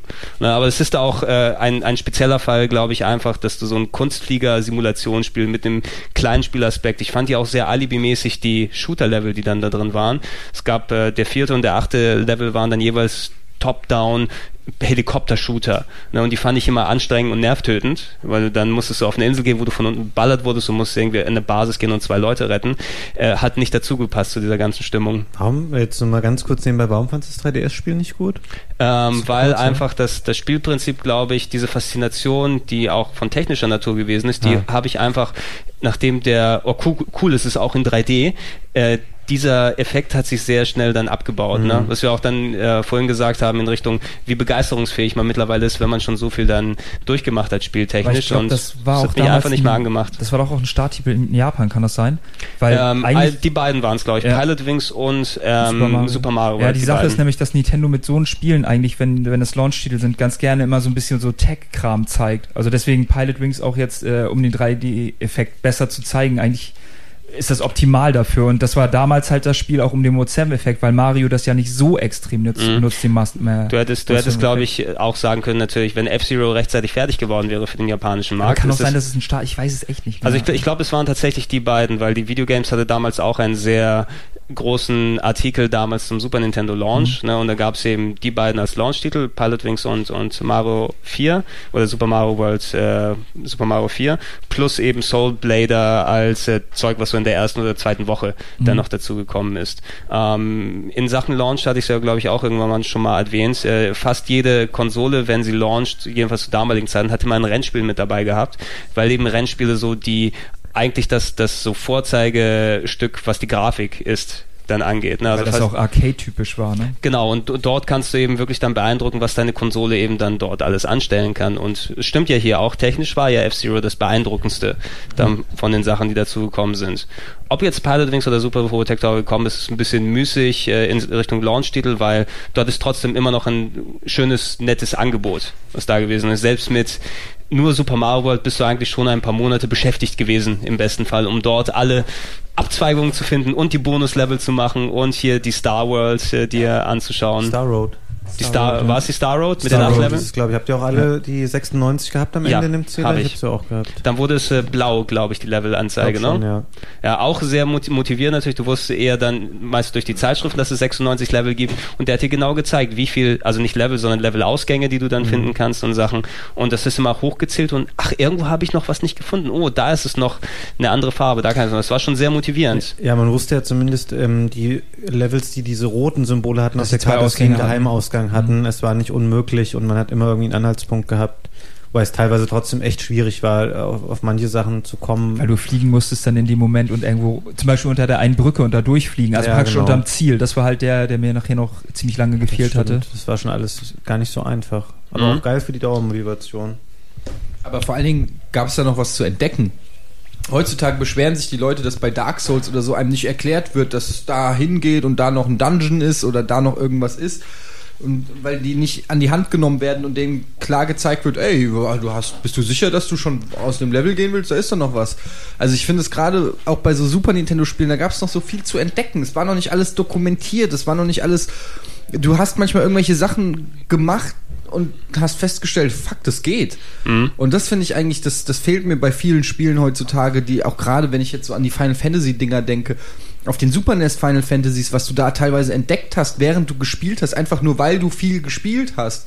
Ähm, das gibt's jetzt so in der Form gar nicht mehr. Also weil es auch alles so linear und, und, und, und, und äh, dir alles haarklein erklärt wird und mit Achievements und so weiter und du weißt genau, wo du hin musst, was du Ja. machen musst und so. Das ist auch ein perfekte, ich glaube, perfektes Beispiel dafür Zelda, wie es heutzutage sich entwickelt hat, eben auch wenn wir von Homogenisierung der Genres oder sowas gesprochen haben. Da gab es auch, zu, genau, gab es auch zuletzt im Netz so einen schönen Vergleich, wie lang die Tutorial-Zeiten bei Zeldas dann angestiegen sind. Bei Link to the Past bist du nach zwei Minuten im ersten Dungeon gewesen und es wurde dir parallel innerhalb von zehn Minuten die Steuerung dann Du hast beigebracht. ruckzuck tausend Sachen gleich. Ja, Also, heute spielst du in Twilight Princess oder auch in Skyward Sword, dort einen kleinen Klacken kürzer, aber auch immer noch sehr langwierig und da bist du teilweise anderthalb, zwei, drei, vier Stunden erstmal unterwegs, bevor du überhaupt was machen kannst. Einfach um, wir wollen nach Möglichkeit keinen abschrecken und oh, da ist ja so viel Überangebot an Spielen, Ey, wenn einer ja. da nicht zurecht und dann schmeißt es einfach weg und dann sowas, also wird nach Skyward Möglichkeit. Sword war die schlimmste Zelda-Eröffnung von allen, finde ich. Nee, Nee, neben fand ich auch nicht. Zu Twilight Princess verglichen, tatsächlich? nee. Was war Twilight bei Princess war viel, viel länger. Also ich mag, ich mag beide Spiele ganz gerne. Skyward Sword einen Tacken besser als Twilight Princess, aber Twilight Princess war schon sehr, sehr schnarch. Gesundheit. Sehr, sehr, sehr, sehr schnarchig, äh, wie es eingestiegen ist. Das hattest du natürlich damals nicht gehabt, ähm, dass du einfach fix gleich im Spiel drin bist und dich einfach dadurch konzentrieren kannst, ey, lass mich einfach mal gucken und machen und schauen, was geht. Sowas wie selber, sowas wie Final Fantasy VI. Dagegen hast du homogenisierte Sachen heutzutage. Ein Final Fantasy 13 muss augenscheinlich mit dem Gears of War konkurrieren, also machen wir es relativ ähnlich von der Struktur her, auch wenn es keinerlei Sinn ergibt. Ja, ähm, ich habe hier zwar noch Peripherien, aber zu der können wir, glaube ich, später kommen. Ich habe ein paar Spiele rausgeschrieben. Ich denke mal, jeder hat... Ein paar. Naja, ich, ich habe erstmal Sachen, die interessant sind. Wir müssen auch nicht über jedes jetzt hier im Großteil dort quatschen, aber ich glaube, da können wir einige interessante Sachen uns dort äh, rausziehen. Und Marc hat ja auch einiges von den Sachen hier sogar mit dabei. Eventuell gucken wir gelegentlich sogar mal ran, wenn wir dein Zeug hier dann alles angeschlossen haben. Ist auch Aladdin mit dabei? Nee, das mochte ich nie. Hat nämlich Gregor komischerweise weggelassen auf der Liste. Ja, Ja, hätte ich auch weggelassen. Ich sag, ich sag da auch, Aladdin auf dem Super Nintendo war schlechter als auf dem Mega Drive. Ja, das hat so, in der das- David Videogames... Perry zum Trotz. Deswegen Wie viel hat das das weg. gekriegt in der Videogames? Das hat doch so ein- 91 auf dem Mega Drive. Das ist doch echt lächerlich, sowas. Und dann, wenn du das heute anguckst, was ist ein Meilenstein der Videospielgeschichte? Super Mario World. Bestimmt nicht Aladdin. Das holt höchstens noch irgendwie. Ja, Naja. es geht auch nicht um Meilensteine, es geht aber darum, dass hier auch Sachen stehen wie Shaq Fu oder Alter, was? Was hast du denn darauf geschrieben? Diskussionswürdiges Zeug. Chuck Fu? Nein, die Sache ist, ich, ich habe ich hab keine Liste hier der besten Spiele oder die persönlich für jeden gemacht, sondern wo es interessant wäre, drüber zu quatschen. Und tatsächlich Aladdin, ich hab's, äh, Aladdin war meine Persön eine meiner persönlichen Enttäuschungen auf dem Super Nintendo, weil ich es nach zwei Stunden durchgespielt hatte. Das ist mein Problem auch. unterschiedlich. Ähm, ich habe mir das gekauft in einem, in einem Laden bei uns in der Stadt und dann habe ich es auch an einem Nachmittag durchgespielt. Ich war aber relativ begeistert vom Spiel. Konnte War natürlich zurückgeben. traurig, dass ich es durchgespielt hatte. Dann konnte ich es zurückgeben. Was ich mir dann geholt habe, war Jurassic Park. Jurassic Park Äh, fand ich gut auf dem. Super Das Nintendo. war sehr ambitioniert, aber ich glaube, kommen wir später nochmal zu Jurassic Ja. Park zurück? Ja. Ja, weil dann sage ich da nochmal was zu, weil eigentlich war es kein Vollflop, es war aber auch, es hat Elemente gehabt, die aber auch eigentlich sehr daneben gegangen Gut. sind. Ähm, ich, muss, ich muss dazu na, natürlich nochmal sagen, vielleicht ist da auch ein bisschen die Indoktrination durch die ganzen Zeitschriften da nochmal mit drin, weil du hast dich ein bisschen von dem möchte gern Hype damals, also ich habe mich zumindest anstecken lassen, wenn so ein äh, Aladdin auf dem Mega Drive mehr bekommen hat, dann habe ich mich auch ein bisschen mehr dazu hingezogen gefühlt, prozentmäßig. Auch so ein, also äh, spätestens du be beginnst dich als, als Kind dann zu hinterfragen und sowas wie Earth vom Gym, was immer noch ein gutes Spiel ist, dann 95 Prozent bekommt. Das, Was war's, das Robert war Bannert? eigentlich nicht mehr wirklich ein gutes Spiel, Nee. Nee. ehrlich, das kannst Ja. du heute nicht mehr das spielen. beste Spiel aller Zeiten. Ja, das war halt, das, das ist halt das Problem, wenn ein Spiel was Neues gebracht hat, dann Mhm. haben die komplett alles vergessen irgendwie. Weißt du, Aladdin war grafisch und animationstechnisch war das schon das Beste zu seiner Zeit, aber rein vom Spielerischen her war es natürlich kein 90er-Titel. Ja. Und auch Earthworm Jim war, hatte einen Humor, den es vielleicht so in der Form noch nicht gab und hatte ein paar lustige Einfälle, war aber spielerisch natürlich Spiele- niemals ein 90%-Titel. Es war ja im Prinzip ein ganz simpler Plattform-Shooter, wenn du so willst. Genau, Also- und er hatte auch tierisch seine Fehler an manchen, Optik. äh, an manchen, genau, die Optik war schön, die, der Ideenreichtum war da, aber spielerisch gab es einige Stellen im ersten und im zweiten Earth von Jim, die mich auch komplett abgefuckt haben. Da gab es so eine Unterwassersektion Ja, in der Gondel, die einfach kompletter Wahnsinn gewesen ist. relativ früh im Spiel gibt es da Stellen, die einfach spielerisch nicht geil sind, weil sie irgendwie frustrierend und nervig sind. Aber du kannst eine Kuh katapultieren, also Ja, 95 Und einen Prozent. Kühlschrank konnte man irgendwie auch katapultieren und es gibt komische Krähen, auf die man meine, damals gab es ja auch noch. Spiele wie Toe Jam and Earl, die halt auch witzig waren. Die haben auch Ja. keine 95 Das hat, das hat kaum jemand kapiert, aber Told You Manual. Das ist ja ein Roguelike eigentlich gewesen, ne, das Original. Aber ich weiß, mein Onkel hatte sich damals gekauft, weil er hatte einen Mega Drive und ich nicht. War das der, der Schön, dich er arbeiten lassen hat? Deswegen Ja. hat er sich gekauft. Ja. Und War das äh, der Onkel, der dich zum Putzen verdonnert hat? Ja, Na, ich, ich habe dafür immerhin 20 Mark bekommen für vier Stunden Putzerei. 20 Er hat Mark? wahrscheinlich geil, die ne? anderen 20 Mark bekommen, von denen er sich mal Mega Drive Spiele gekauft hat, aber ohne was dafür zu machen. Ach ja, ihr seid alle so verweichlicht. Ähm, ich glaube tatsächlich, ich weiß, ich weiß nicht genau, ob das stimmt oder nicht, weil, aber ich glaube, Mikami hat damals in der Capcom-Abteilung äh, mitgearbeitet, die die äh, Disney-Spiele gemacht haben. Ich weiß auf jeden Fall, er hatte Goof Troop gemacht. Na, das ist ein früher Mikami-Titel tatsächlich gewesen, bevor er zu Resident Evil gegangen ist. Auch eine, ein Spiel, was ich sehr gern gemocht habe. Kann sein, dass er auch bei Aladdin da nochmal seine Finger im Spiel gehabt hat. Ähm, wenn es die Chimera Jump'n'Runs sind wir gerade gewesen und da natürlich, du hast natürlich eines der besten Spiele aller Zeiten mit Super Mario äh, World gehabt und natürlich dann auch, hier hatten wir Super Mario All-Stars, die Super Nintendo Neuauflagen der äh, Super Mario 1 Super Mario 2 The Lost Levels, das Ding, was damals nie rausgekommen ist hier, oder jedenfalls zu der Zeit damals, plus Super Mario 2 USA, was das hier hiesige gewesen ist, und war, was war denn noch da? Da waren vier Spiele ursprünglich drin, oder? Mario oder war 3. Mario, ach, waren es die drei und später kam noch Mario World in der Sp Spezialauflage Genau, das den gibt's nur in den USA. Europa auch. Gibt es auch eine? EU-Fassung von. Ja. Ah, Ich du, weiß noch nicht, ob es hier jemals gibt. Also, Hier nicht. Ich dachte mal, das wäre ein ROM-Fix gewesen oder so. In Japan ist es nicht rausgekommen, deswegen. ja, ich, also ich habe Ich- ich, auch nie gesehen hier. vorhin Ja. und da habe ich gesehen, es gab eine US- und eine EU-Fassung Krass. davon. Vielleicht war das eins von diesen äh, diese roten Players Choice Packungen, die es später gegeben hat, ne? dass sie es dann irgendwann mal dort mit verbaut haben. Also Mario technisch warst du schon sehr gut versorgt. Ich habe Mario aus das auch äh, sehr sehr gern gemacht. Kann mich sogar ich habe es mir dann gekauft. Ähm, Anfang 94 ist es rausgekommen, in der Woche, wo Kurt Cobain gestorben ist. Großartig. Okay. Habe ich also mich, mich trösten können mit ähm, Mario und ähm, ich glaube, einige Leute mögen Mario aus das nicht, weil es die Sprungmechanik leicht verändert hat vom allerersten Mario. Ne, irgendwie der, der streift jetzt anders von den Blöcken ab, habe ich mir sagen lassen, wenn er dort springt. Ja, und dementsprechend da, da darf man seine Kinder, wenn man welche hat, nicht All-Star spielen lassen, weil dann spielen die nicht das richtige Mario. Also Okay. aufpassen. Hardcore-Nerds.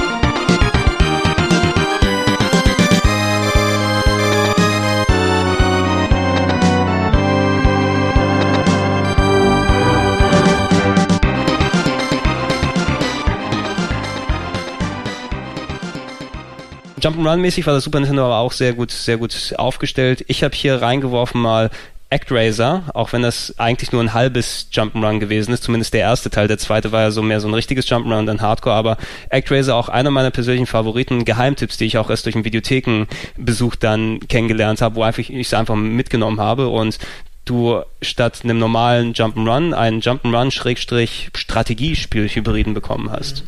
Na, also Ede, du hast gespielt? Ich habe es gespielt, allerdings ist die Erinnerung fast verblasst. Ich weiß noch, dass es halt auch diesen Mode 7 SimCity-mäßigen Modus irgendwie gab. Ich weiß aber auch überhaupt nicht mehr, wie der funktioniert. Und ich weiß, dass die Grafik damals extraordinär gut war. Die war für schon so sehr, ein, sehr gut. Für so einen ähm, Side-Scroller. Und ich glaube, bei Actraiser 2 war sie sogar noch geiler. Ja. Ähm, und da haben sie, glaube ich, den, diesen, äh, dieses äh, Echtzeit-Strategie-Element oder dieses Strategie-Element haben sie rausgenommen. Mhm. Ähm, weil das wohl auch nicht alle verstanden haben oder so. Ich weiß, dass mich das damals voll motiviert hat, mir auch Spaß gemacht hat. Wie war denn das? Man konnte irgendwelche Ah, du- Punkte freispielen, die Ja, man dann da du, investiert hat. äh, du, du bist du bist ein Gott gewesen, der sozusagen, bevor du in den nächsten Level kannst, äh, musstest du den Wünschen der Bewohner, du hast mit so einer Oberheld, äh, Oberwelt-Map, dann bist du sozusagen hin und her gegangen und konntest ähm, den Wünschen der Bewohner entsprechen, die dann so als kleine Figuren zu dir gebetet haben, dann sagen, okay, du, da kommen Monster aus diesem Teil, bitte äh, vernichte sie mit Feuer oder irgendwie, du musstest taktisch da auf jeden Fall Ressourcen verschieben und machen, bis du das endlich so hingebogen hast, dass du dann Zugang zum Level bekommen hast. Also genau die, die exakten mechanischen Abläufe weiß ich auch nicht mehr, aber auf jeden Fall hast du dann einen sehr guten Mix gehabt zwischen Taktieren und äh, ist das sogar Echtzeit gewesen? Ich glaube ja, ne? Dass du dann da teilweise so Echtzeitbewegungen ja. Das war doch von Enix, ne? es war von, von, von Enix gewesen, genau. Ähm, eins der äh, einzigen Spiele, die von äh, Yuzo Koshiro, den eigentlich Mega Drive-Komponisten, die auf dem Super Nintendo vertont waren, da kam auch, also viele mögen immer noch die, die echt hervorragende Actraiser-Musik, die werde ich auch bei Zeiten hier auch nochmal einspielen. Coole, coole Voice-Samples gehabt. Ich weiß noch, dieses Sample, wenn man getroffen wird und so, das waren so Sachen, die einfach so ikonisch waren. Auch die Musik war echt äh, richtig, richtig Ja. gut. Sagen Sie, dass, da, ich habe sehr, sehr viele Super Nintendo-Spiele später über Videotheken dann eben kennengelernt, bis ich dann äh, über meinen Onkel und später mir selbst dann äh, aus der Videothek Spiele ausleihen Hast konnte. du da dass ich, geputzt oder was? leider, leider, leider nicht. Ich habe natürlich aber, um mir die, die Zehnerkarte leisten zu können, ähm, wo man dann günstig dann zehn Spiele nacheinander ausleihen kann, muss ich dann auch äh, arbeiten. Ähm, eigentlich habe ich viel zu, ich wurde glaube ich ausgenutzt. Oder? Das ist ein bisschen traurig. es ist ein bisschen traurig, Seitdem aber hat sich nichts geändert. äh, nein, aber Gregor. äh, ja, ActRaiser war eben eins dieser Spiele, wo ich dann versucht habe, das Maximum an Spielzeit daraus zu bekommen, wo ich die dann Samstag früh aus der Videothek ausgeliehen habe und Sonntag ist ja zu. Das heißt, kannst einen Tag länger behalten für den gleichen Preis und kannst dann erst Montagabend zurückbringen. Das heißt also, ich musste dann Spiele darauf hindenken, okay, schaffe ich die an einem Wochenende und im besten Fall nach der Schule noch am Montag, bis dann abends die Videothek zumacht. Und äh, ActRaiser, glaube ich, zwei oder dreimal tatsächlich ausgeliehen und noch zwei oder dreimal durchgespielt. Ja, was mich dann auch damals so motiviert hat. Der zweite weniger, der war eben ohne die Sachen und hatte geile Grafik, war aber auch super, super, super schwer. Ja, ich fand, wobei der erste auch schon nicht so einfach war. Und ich finde, ein kleiner Haken bei beiden Teilen ist in den Action-Sequenzen, die ja der komplette zweite Teil sind, dass ähm, es immer so ein bisschen steif sich angefühlt hat. Es war nicht so ganz super dynamisch. stimmt, Das Spiel, ja. die Figur hat sich ein bisschen langsam bewegt und so. Und es hat auch so, glaube ich, so, wenn man so getroffen wurde, dann wurde man auch immer so doof so ein Stück zurückgeworfen, ähnlich wie bei Castlevania das auch Mhm. immer war. Und das war nicht das allersmootheste Actionspiel der Welt, aber es war trotzdem cool. Also gerade der erste Teil hat halt von dieser Mischung gelebt, die es ansonsten halt in keinem anderen Spiel auf dem Super Nintendo, wahrscheinlich auch auf keinem anderen System irgendwie gab. Ja. Der zweite war dann so ein reines MeToo-Action-Spiel leider. Ja, ich weiß, ich weiß auch nicht, was da verschütt gegangen ist. Vielleicht waren die Verkaufszahlen irgendwo nicht da. Also technisch haben sich auf jeden Fall gesteigert zum zweiten Teil. Spielerisch war es eben hauptsächlich schwer und äh, damit die Leute auch schön was lange vom Spiel haben. Ne? Ähm, ich habe mir noch eine Handvoll Sachen hier aufgeschrieben. Ich will nicht lange über Babsi reden. Das war einer meiner Fehlgriffe als Babsi the äh, Bobcat. ich habe es mir zu Weihnachten gewünscht. Ich hab's, ich hab's auch gehabt. Ich hab Genau. letztens Ja, auch gehabt. Ich Das Geile an Babsi, das Beste an Babsi war, wenn du ihn lange Zeit hast stehen lassen, hat er halt so verschiedene Animationen gemacht, so nach dem Motto, ey, zock mal. Wir hatten ja viele Spiele dann irgendwann so, du hast den, das Joypad weggelegt und dann haben die Charaktere Mhm. nach einer Minute oder so angefangen, große Augen zu kriegen und bei Babsi hat, Babsi hat, Jojo gemacht mit nee, seinem Babsi hat an die, an die, Screen an, die, an den, an den Screen geklopft. Klock, Klock. Das fand ich immer super. Das war das Beste an dem Spiel. Das Spiel selber war scheiße und du hast einfach nur hingestellt, damit Babsi einmal an, an die Matt, an die Mattscheibe klopft. Ja, aus dieser ganzen Flut an Maskottchen Jump'n'Runs Ja. eben eines, so auch wieder so ein MeToo-Titel, wie man eben so schön dann gesagt hätte. Aber auch äh, zu Weihnachten hätte ich mir, glaube ich, lieber was anderes wünschen sollen als das denn hier? Ich habe hier nochmal mitgenommen, hatte jemand mal Blackthorn gespielt? Ja, habe ich, hab ich durchgespielt. Tatsächlich? Ja, es war so eine Art ähm, auf düster getrimmter Prince of Flashback. Persia Verschnitt mit einer Shotgun dabei. Und mit einer Deckungsmechanik, wo man sich an die Wand drücken Ja, konnte. das ne? war geil. Und das war von Silicon Synapse, die später dann äh, Blizzard wurden. Mhm. Das war so ein ihrer Frühwerke zusammen Titel, mit ja. Rock'n'Roll Racing und sie haben noch irgendein Spiel gemacht in der Zeit. Was war denn das dritte? Lost Aber Vikings? das hieß doch irgendwie Lost anders Vikings, noch. Von genau. Interplay sind die Sachen hier Äh, gekommen. Black, Black Hawk Black hieß Hawk das glaube ich. hier. Genau. Genau, äh, je nachdem, ob du es in den USA oder hier gespielt hast. Ich habe es leider auch erst After the Fact äh, dann spielen können, weil ich damals, ich bin ein war Riesenfan. geil. Das, Das super, ja, das ja. kannst du heute noch cool spielen, weil das so ein Spielprinzip ist, was äh, irgendwie, ja, weiß ich nicht, immer noch funktioniert. Das ist halt so ein bisschen wie Flashback Mhm. oder Flashback ist eins meiner oder Lieblingsspiele Apes damals Odyssey, gewesen. die sind ja alle so in der gleichen nur mit einem anderen Setting. Und was mir war, bei Blackthorn war halt diese Schrotflinte, war so geil. Sehr satt Wie die Gegner ja. weghauen. Bam, du hast einen Gegner weggeschossen. Also das war schon cool. Die Animationen, weil wie bei diesen Flashback-Spielen, die sind halt immer so sehr spektakulär gewesen. Das hat schon Bock gemacht, ey. Mhm. Und also Puzzle-Adventure-mäßig eben, wie die Level dort aufgebaut waren. und so, also ja. ich, ich habe ich Ja. hab da auch schon Bock auf solche Fand's Sachen gehabt. Ja. gut. Das habe ich sogar, das gibt's wie alle Spiele von den dreien, die ich genannt habe, von Silicon Synapse auch als GBA-Remake und ist auch da ganz gut. Habe ich zu Hause noch.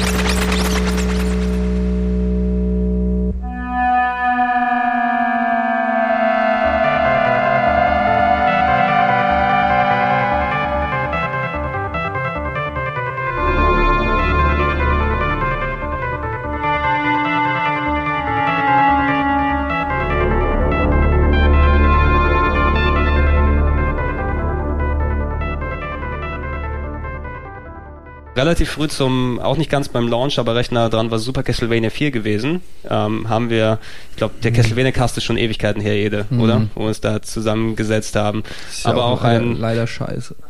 Das ist Ich- nicht das beste Spiel, kann ich leider auch nicht Ich sagen. fand's, ich fand's, ich fand's ganz okay. Okay, also ich fand's ja. jetzt auch nicht so super duper. Ich fand das Mega Drive Spiel war auch in Ordnung damals gewesen, aber so die ganzen Highlights sind ein bisschen Bloodlines oder welches? Bloodlines, ja. Musikalisch finde ich beide sehr cool. Ne? Mhm. Also, also so richtig das äh, Simon's Theme, glaube ich, was man als erstes im ersten Level dann hört. Das war inklusive digitalisierter ähm, hier Fledermäuse, die herumfliegen und alles drum und dran. Es hatte schon eine sehr coole Atmosphäre, aber spielerisch ist es irgendwann, glaube ich, nachher ein bisschen ja nicht so berauschend gewesen und hat sich in so Mode 7 Spielereien geflüchtet. Hauptsache Der Tunnel dreht, meinst du? Genau, so, da, wo sich deine Welt dann 3D gedreht hat als Tunnel und du dann da durchgelaufen bist und du musst dich dann, dann festhakeln, um da Löcher äh, zu überwinden und alles drum und dran.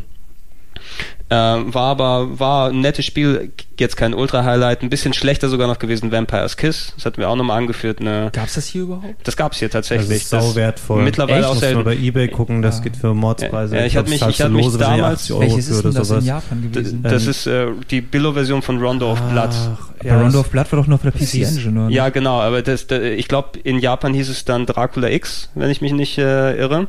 Ähm, und ähm, es war eine Super Nintendo Umsetzung von Rondo of Blood, von dem ähm, PC Engine Teil, aber eben mit dem Intro rausgeschnitten und die Levels neu designt und so weiter und so fort und äh, um einige schlechter als das PC Engine Original dort gewesen. Ich habe mich auch ein bisschen geärgert äh, damals. Ich hätte es auch für 40 Mark mitnehmen können im Laden, habe es dann aber liegen gelassen, aus welchem Grund auch immer. Ähm, spielerisch hat es mich weniger geärgert, aber ich glaube, es wäre eine nette Sache gewesen. Sammlung mäßig, ja. das Ja, so wie zum Beispiel, also es ist so einer der Titel wie ähm, Street Fighter Alpha 2 gibt's ja auch für das Super Nintendo und das ist zum Beispiel so, wo ich mir gedacht habe, das geht technisch eigentlich gar nicht und geht auch eigentlich vom Spiel. Das einzige Super Nintendo-Spiel mit Ladezeiten. Ja. Gab's Wo tatsächlich für Now-Loading-Screen Super fast Ja. mäßig hast, der, wenn du das Spiel angefangen hast, musst du dann jeweils sechs Sekunden warten für jeden Kämpfer, damit er geladen wird. Ja Dann dort gewesen. Da kurz, weil es später nicht mehr auf dem Zettel steht, auch so ein Spiel, was eigentlich nicht ging auf dem Super Nintendo, was es dann gab, war Doom. Das darf man jetzt offiziell thematisieren. Das darf man ist ja jetzt mehr offiziell thematisieren. Ich habe Hat es die, jemand gehabt? Ich habe mir das also die SNES-Fassung leider nicht. Ja. Wolfenstein habe ich gespielt damals. Das ist indiziert. Ja, Oh, aber, shit. ja, aber du, du sagst ja auch nicht, ob es gut gewesen ist oder nicht, deshalb reden wir auch nicht über Wolfenstein. Ähm, also Doom, äh, unabhängig davon, war nicht so gut. Es war, äh, irgendwie war das eine kuriose Sache, das mal zu sehen, dass es auf so einer Konsole läuft, aber es war halt sehr spärlich texturiert bis gar Ja. nicht und lief auch Keine mit sehr Decke und wenigen kein Frames. Boden oder so, ne? Ähm, weiß ich gar nicht mehr genau, aber es sah wirklich furchtbar aus. Es hatte, der Sound war ganz okay, aber das war auch das Beste, was man über das Spiel sagen konnte. Es ist eigentlich fast unspielbar gewesen von der, von der Oh, Framerate ähm, her. ich, ich, ich habe dazu was gelesen. Es ist ja gerade ähm, das äh, Jubiläum der Wolfenstein-Reihe.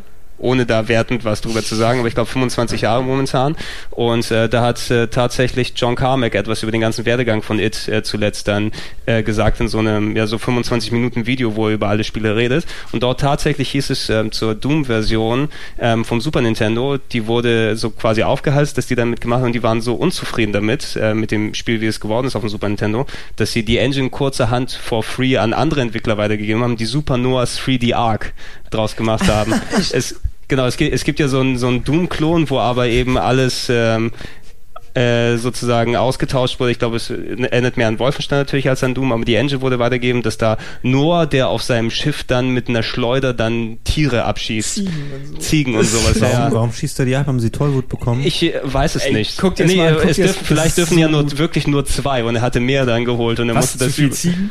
das Überangebot dann Das dort musst du weghauen. verlinken unbedingt, das ist wirklich... Ja, äh, Supernova 3D Arc ist großartig. Also ist auch eine nette Anekdote durch. Aber ich glaube, niemand sollte Doom tatsächlich auf dem Super Nintendo spielen müssen. Da gibt's etliche wesentlich bessere. Gegen was hast du das denn getauscht, Das Fabian, nachdem ich deine Tauschsachen nicht so gut gekauft, waren? Da, die Tauschsachen, das war ja dann erst zum Ende hin, wo ich dringend Geld brauchte, um die Playstation zu finanzieren. Fünf Spiele gegen ein Ja, Playstation-Spiel. ich muss ja? es später, aber ich muss mich noch mental darauf vorbereiten und die, die Tränen vorher noch runterstucken, das erzähle ich jetzt noch nicht. Ja. Du hast wenigstens auch Doom gespielt, Ede, im Netzwerk schön mit anderen im PC, so wie wir. Ey, da kann ich richtig äh, was erzählen. Doom hat meine Online-Gaming-Karriere quasi gestartet, weil ich das tatsächlich nicht nur im Netzwerk, sondern schon mit meinem ersten Modem damals, mit 14.4er Modem, glaube ich, ähm, in so einer List, in so einer Online-Liste, die über Mailboxen, so Bulletin Board Systems, ich glaube, die kennt heutzutage keiner mehr, was ist. BTX So Datex J. Ja, ja, so Oder Vorgänger. Ja, geil. Vorgänger vom Internet quasi, wo man schon chatten konnte und mailen konnte und so. Da habe ich schon in Doom Ranglistenspielen mitgemacht, Doom 2 dann eigentlich aber erst. Äh, ich war der mega Doom-Fan. ey. Jetzt kann man es ja sagen. Also ich liebe Jetzt kann man's Spiel. sagen, ja. Ich habe mir Doom auch ist jetzt so noch mal gut. den, das Remake So für, die, gut. für die Xbox 360 habe ich mir auch nochmal runtergeladen und ich finde es immer noch, macht Ja. immer noch Spaß. Ist geil. Zu viert mit Fantastisch. vier Leuten macht einfach Spaß. Können mir erzählen, was ihr wollt. Eben sehr, sehr schönes Stück, nur nicht auf dem Super Nintendo. Donkey Kong Country haben wir uns im ähm, Donkey, Donkey Kong Cast ausgelassen. Möchte jetzt hier Mark und Ede noch was dazu sagen zu Donkey Kong Country? Ich hasse oder? das, ich mochte das Ich nie auf dem Super Nintendo. Das hatte ich glaube ich schon mal da ist die Tür. Ja, ich fand halt, das war Style over Substance. Das hat sich Exakt, nicht gut gespielt. Ey, das war Eye Candy und naja. Langweilige Das Buttonpuscherei, äh, Fässer, ihr Buttonpuscherei jetzt in eurer, in eurer vom- abgewichsten Videospielredakteursart, nachdem Nee, ihr das war zehn Jahre auch Job macht? Das Als war ob ihr damals damals da gesessen hättet ihr gesagt, oh, das hat jetzt aber Nein, nicht nein. die Spieltiefe Ja, von? Super Mario Was soll das heißen? Ich habe damals jedes Spiel gezockt. Das heißt doch, sagt doch gar nichts aus. Nee, aber das, du hast schon recht. Also Also war doch objektiv, kann man noch nicht sagen, dass es schlecht war. Es war technisch sehr schön gemacht. es war, Meil, an sich Meilen hinter den Super Mario Spielen. Ja, okay, das ist doch okay, aber es war trotzdem ein sehr gutes wie- wie- das Jump'n'Run, was besser war als Das ist aber ja nun mal das 90% Benchmark. aller Jump'n'Runs auf dem Super Nintendo wahrscheinlich besser als 100% aller Jump'n'Runs, die es auf dem Mega Drive gab, um jetzt noch einen unnötigen Diss in diesen Satz also, gezockt Mann. auf Also es, tu, es tut mir leid, aber Jump'n'Runs waren sehr geil auf dem Mega Drive. Ja, Ja, es war schon wieder, ein- es doch auch null nur ein Spaß. Sag, sag nichts gegen... Jeder, der sagt, dass Donkey Kong Country kein gutes Spiel ist, das ist wirklich ein Schwachsinn. Okay, dann Sorry. lass, lass uns Ich darauf mochte Ich habe einigen. nicht gesagt, dass einfach kein gutes Spiel ist. Ich habe gesagt, dass es mir nicht gefallen hat. Nee, hast du nicht gesagt. Doch, Marc hat's Du gesagt. machst hab wieder so einen schlechten. Zurückspuleffekt. Gregor, im Podcast, dann hören wir uns das Nein, nochmal an. ich, ja, ich, ich tausche einfach jedes. Mal, wo ihr Donkey Kong Country sagt, durch Rollo to the Rescue aus. Dann ist die Diskussion viel geiler. war das das mit dem Elefanten? Und das war das mit den Bremer Stadtmusikanten, ja, auf dem Mega Drive gewesen. Nein, also ich verstehe den Punkt schon. Also das hatte halt auch eine tolle Grafik und so, aber ich konnte mich mit dem, es war mir jetzt nicht präzise genug das Spiel komischerweise. Also ich fand's, Du fandst doch Donkey Kong Country Returns nicht gut. das fand ich zu schwer und äh, zu viel Trial Das sind deine Reflexe aber auch nicht Ja, ich bin zu alt, ich weiß. War damals schon. Und Ich die, lasse mir, ich lass die mir Banane nicht, nicht, vergessen. retrospektiv Weihnachten 94 von euch kaputt machen. Nein, das machen wir ja auch hier nicht. Das machen wir ja auch hier nicht. aufwachen. Ja, wahrscheinlich. Außerdem, also ganz, ganz, ganz viele Zuhörer heulen ja jetzt eh, weil wir ihr Lieblingsspiel hier und da immer wieder mal abgecancelt haben. Gab es eigentlich Kingdom Hearts auch schon für Super NES, Gregor? Ich weiß nicht, wovon du redest.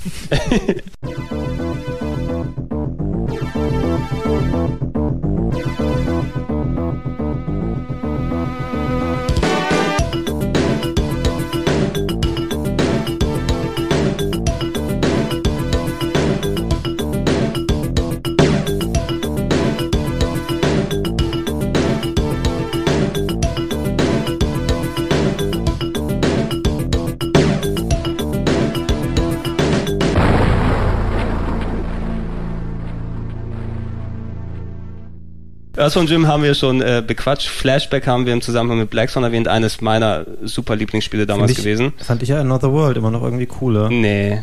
Also Another World, Another World ist schon cool und sowas, aber spielerisch kommt es echt nicht an Flashback ran. Die Grafik Welt irgendwie interessanter. Ähm, Also an- Another World war eben äh, st- stilistisch wirklich ein echt cooles, äh, sehr außergewöhnliches Spiel gewesen, aber auch eben komplett Trial and Error, was du dann auch, wenn du dann gewusst hast, wie du das machen kannst, so ein Jump'n'Run mit Quick, quasi Quicktime-Events, die du dann alle, die nur nicht, wo die Knöpfe nur nicht angezeigt werden, ähm, auch in ein paar Minuten durchspielen kannst, wenn du es machen kannst, aber Flashback war eben dann da dran gewesen, nur eben so auf Prince of Persia mäßig mit einer futuristischen Story und ähm, auch eben so Action-Adventure-Elementen, die dabei gewesen. Auch Delphine Software, glaube ich, auch Delphine, hat's, ge ja. hat's gemacht, ne?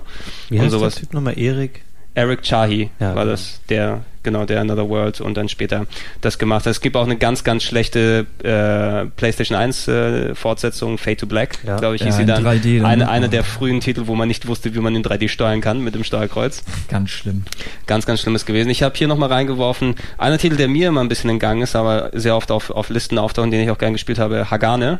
Mhm. Oder? Ich habe, glaube ich, damals im, im kindlichen äh, Unmut dann so Hagain gesagt, wie Hätte ich auch jetzt vermutet. Von wem war das denn Das nochmal? weiß ich auch nicht. äh, ich weiß nicht mehr, wer der Entwickler war, ich habe es auch damals. Aber das war damals das Interessante Taito? daran, was die vorgemacht haben. War es Saito? Taito. War es Das Taito? ja. Könnte- Es war auf jeden Fall ein, ein Strider-Klon für die Das für das das. Super Nintendo. Ja, genau. Und er hat So. auch relativ relativ passable Wertungen, glaube ich, Ja. damals. Gab es das auch in Deutschland oft? Das gab es in Deutschland, ja. Auch einer der Hagane. irgendwann wurde sehr viel für 40 Mark rausgehauen in den Kaufhaus und da habe ich mich mit solchen Sachen dann Hudson Soft war es. Hudson war es tatsächlich. Also, da kann man ja eigentlich was ganz Gutes draus erwarten. Hudson war ja früher zumindest Bomberman-Sachen und so. Bomberman und äh. Adventure Islands und äh, alles, was du drum äh, hast. Also sowas wie Hagane oder Operation Logic Bomb, wer das mal gespielt hat, so ein Top-Down Action-Adventure.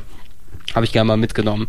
Ähm, ein Spiel, was mich äh, gehypt und dann enttäuscht hat, Kid Clown in Crazy Chase. 90% Also- in der... Ich fand's lustig. Es war lustig, es war nicht 90% lustig. Nö, es war Ja. ein bisschen frustrierend, ein bisschen anstrengend, aber es war nett. Es war so ein isometrisches Clown-Spiel, wo man quasi von oben links nach unten rechts läuft Genau. und wird die ganze Zeit mit Fallen attackiert und sah aber hübsch aus und hat nette Musik gehabt, aber es war Ja, muss sich vorstellen, hier genau wie bei Indiana Jones im Film, wenn der Ball hinter dir hinterherrollt, das aber als komplettes Spiel. Ne, und Das dass du durch eine ganze, genau. durch eine ganze Stadt laufen musst. Es, es War war, nicht so- spaßig, es war sau schwer irgendwann mal. Es war nicht sehr abwechslungsreich, weil man eigentlich im Grunde genommen immer nur auf der Flucht war vor irgendwelchen Sachen oder irgendwie was ausweichen musste. Das war schon relativ beschränkt. Das hatte ich als eigentlich. Raubkopie. Das ist ja auch deine, wie ist die Download Station? Nee, das, ähm, Ich hatte so eine, ich weiß gar nicht mehr, wie Disk, die hieß. äh, F, Disk Power. So, ein, so eine. Kopierstation, die für Mega Drive und Super NES gleichzeitig war. Und mit so kleinen Disketten halt. Ja, also konntest du auf die Disketten, haben da mehrere Spiele drauf gepasst oder brauchst du ein Spiel Nee, pro nee, Diskette? ein Spiel war pro Diskette. so eine richtige Diskettenbox dann wie früher. Ja, ja, genau. Es war wie beim Amiga oder C64, äh, nur mit Super NES spielen und Mega. Drive spielen. Aber das waren halt, ich habe die auch gekauft mit dieser Diskettenbox. Und da waren halt äh, so viele Spiele dabei, auch japanische Sachen und so, die, die man kaum, äh, teilweise gute Sachen wie Alundra oder so, die man gar nicht, äh, nee, nicht Alundra, äh, wie hieß denn das? Und Square Enix, äh, Alcahest. Alcahest, es. uh, Alcahest mit dem Blitzen und sowas oben Genau, auf dem also es gab so richtige Perlen da, die niemals in Deutschland oder in den USA erschienen sind. Die hättest du hier auch eh nirgendwo zu kaufen Genau. gehabt. Hier höchstens auf Nur der, auf deshalb der das auch- Videospielbörse. Alter, oder Nur deshalb habe ich das gemacht und Kid Clown in Crazy Chase war halt auch dabei und deshalb Ja, für mehr als für 40 Mark hätte ich es mir persönlich damals auch nicht gekauft. Kirby haben wir zur Genüge abgehandelt. Sehr, sehr geil gewesen. Auch der beste Teil der Serie bis dato ähm, Legend of Mystical Ninja. Goemon. Super, ja. Goemon, ja. Ja. auch wieder einer dieser Hybriden, wo es eben nicht nur Jump'n'Run war, sondern äh, Jump'n'Run 2D-Levels gemixt mit so Rollenspielmäßigen äh, Stadtleveln. Ein bisschen, wer kennt damals noch ähm, dieses River City Ransom auf dem NES oder hierzulande hieß es Street Gangs, glaube ich, für das NES, wo du dann am Beat'em Up hattest mit so Rollenspielelementen, dass du in so Häuser reingehen kannst und Items kaufen kannst. Und es war quasi so ein bisschen Rollenspiel, Action-Adventure gemischt mit ähm, Jump'n'Run, alles in so einer überverrückten ähm, Japano-Verballhornung, inklusive, wo man, glaube ich, dann als Kiddie erstmals diese, diesen Ultra-Japano-Stil kennengelernt hat, wie so ganz komische äh, Gegner dann diese springenden äh, Regenschirme mit den Augen und was auch immer so für komische Scheiß gewesen. Rumhüpfen. Und auch komische Fratzen, wenn die sich gefreut haben und so. Es war alles so überbordend euphorisch. Welches Spiel? äh, Goemon. Legend of Mystical Ninja. Oh. Schön, ne? Das war geil. Das ey. war sehr gut. Vor allen Dingen, da gab's ja diese kleinen Zelte, wo du dann reingehen konntest und noch so Minigames konntest, glaube ich, Gradius und Ja, so. das war- das war das ja. Geilste. Ich habe mich Das so war gefreut, richtig krass. Den Spiele ersten Level von Spiel. Gradius in Super Nintendo Qualität spielen können. Stimmt. Da gab's so viel Kleinkram zu entdecken in den Spielen, die waren so liebevoll. Das hat mich dann, das haben die später nochmal, äh, hat mich das in Shenmue, hat mich, ähm, hat mich so ein bisschen Ja, an Legend Tatsache. of Mystical Ninja Es, es hatte erinnert in- gefühlmäßig, in- gefühlsmäßig in was So davon. von, von, den, von der Art und Weise. Ja. Es gibt noch, glaube ich, drei Milliarden andere Spiele, die aber nicht dann in Europa gekommen sind. Ähm, auf dem Mega, äh, hier auf dem äh, N64 hatten wir, glaube ich, darüber gequatscht. Zwei N64-Spiele von Mystical Ninja, die es hier gegeben hat. Plus so das PS2-Spiel, was äh, an dem Working Designs dann eingegangen ist, was sie dann leider nicht mehr rausbringen konnten. Magical Quest, ähm, das waren die Mickey Mouse Spiele. Ich Das glaub, war für mich voll schlimm. Also ich war damals immer, das war der einzige Titel, wo ich wirklich neidisch war, diese Mickey Mouse Spiele, ähm, hier, wie heißt denn das noch auf dem Mega Castle Drive? of so, Illusion. Castle of Illusion. Und ähm, das war, dachte ich so, oh, jetzt kommt endlich mal so ein Mickey Mouse Spiel raus für für Super Nintendo, auch so mit Verkleidung, dass er irgendwie als Feuerwehrmann durch die Gegend läuft und aber das war dann Übrigens ein Jump'n'Run auf Mega Drive, das besser ist schon mal als Donkey Kong Country.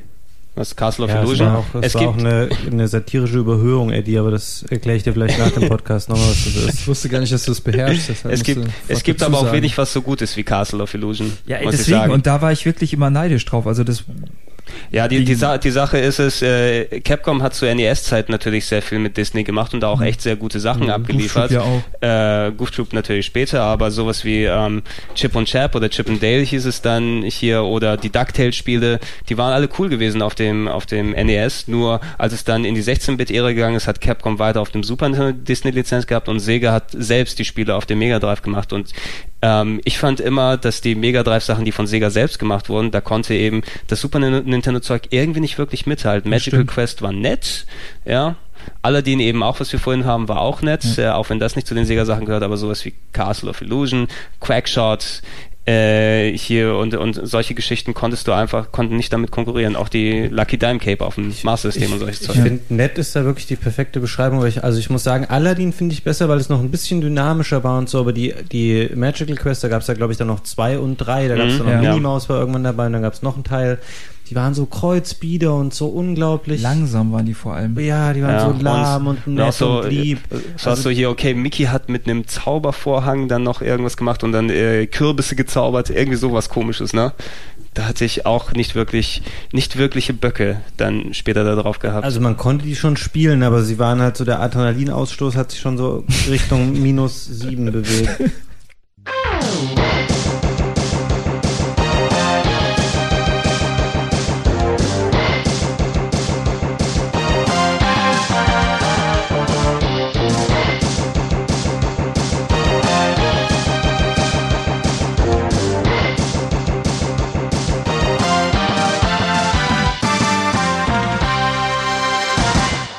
Capcom hat dafür ordentlich wieder die Kohlen aus dem Feuer geholt. Die Mega Man X Spiele, die es für Super Nintendo gegeben hat. Vor allem vor allem Ähm, spielbar und nicht so, so also das Mega Man X, das erste war auf jeden Fall einfacher, dass man sich da auch mal äh, so als, als nicht Mega Man Crack da rantrauen Ja, konnte. ich äh, als als nicht Super äh, als nicht NES Kind ähm, habe natürlich nur hier hier und da mal Mega Man Spiele da gespielt und ich war nie wirklich so ein großer Fan auf dem NES von den Sachen. Ich habe die zwar gern gespielt, aber die waren eben auch primär dann später alle sechs Teile, die es fürs NES gegeben hat, dafür gedacht, dass es sackschwer gewesen ist. Ich habe Mega Man 2 durchgezockt.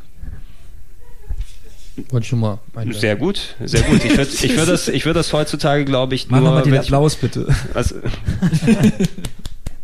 Achso, oder meinst du das? Den.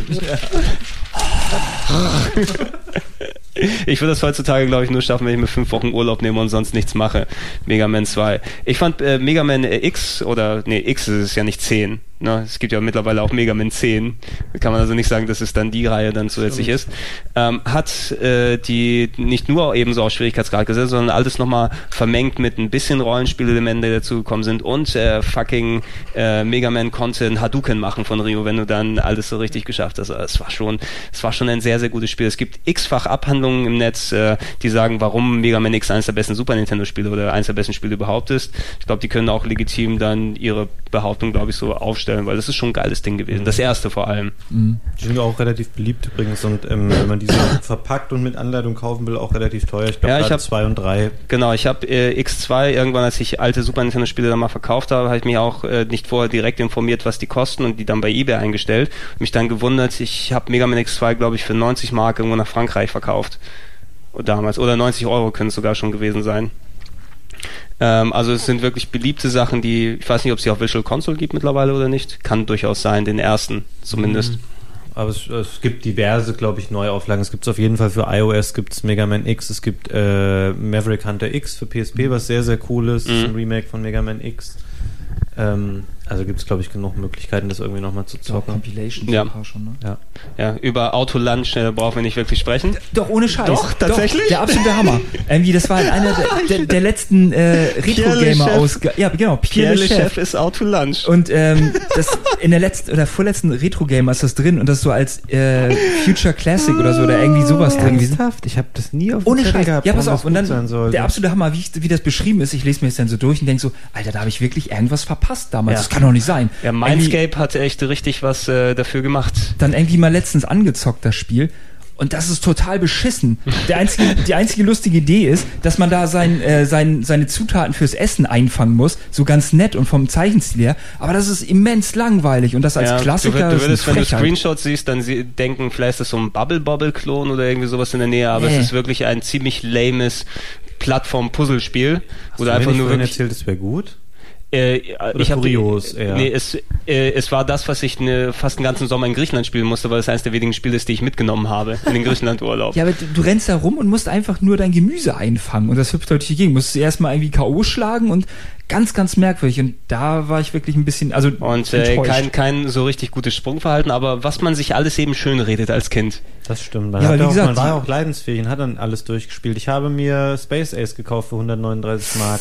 Dann Oh, hat es ein paar Wochen die- später eine 5 bekommen in der Total. Dann stand ich da mit Space Ace. Und dann Das war noch Keiner die Schande, das- die Schande der, als das Laserdisc-Spiel. Gemeinde. Es war fast unmöglich, das ernsthaft zu spielen, geschweige denn durchzuspielen. Das Damals hat sich gezeigt, dass du echt Geschmack hast. ja, das war ein ganz schlimmer glorifizierter Quicktime-Test. Ich habe den schon mal auf Game On irgendwann in einem Fehlkauf-Video vor Also, dass du so ein kleiner. Grafikblender warst. So, Hauptsache es hatte schöne Grafik, Ey, der Rest ich fand ist egal. gut, Jurassic ich war, Park. Ich war sehr anfällig für diese Spiele, als ich, äh, mein Onkel hatte so einen Laserdisc-Automaten und der hatte dafür Dragon Slayer und Space Ace und was es dann noch so gab. da würdest du so denken, viel. vielleicht ist es ja du gedacht, ähnlich. ey, vielleicht haben die es ja ein bisschen abgespeckt auch auf dem Super Nintendo hinbekommen.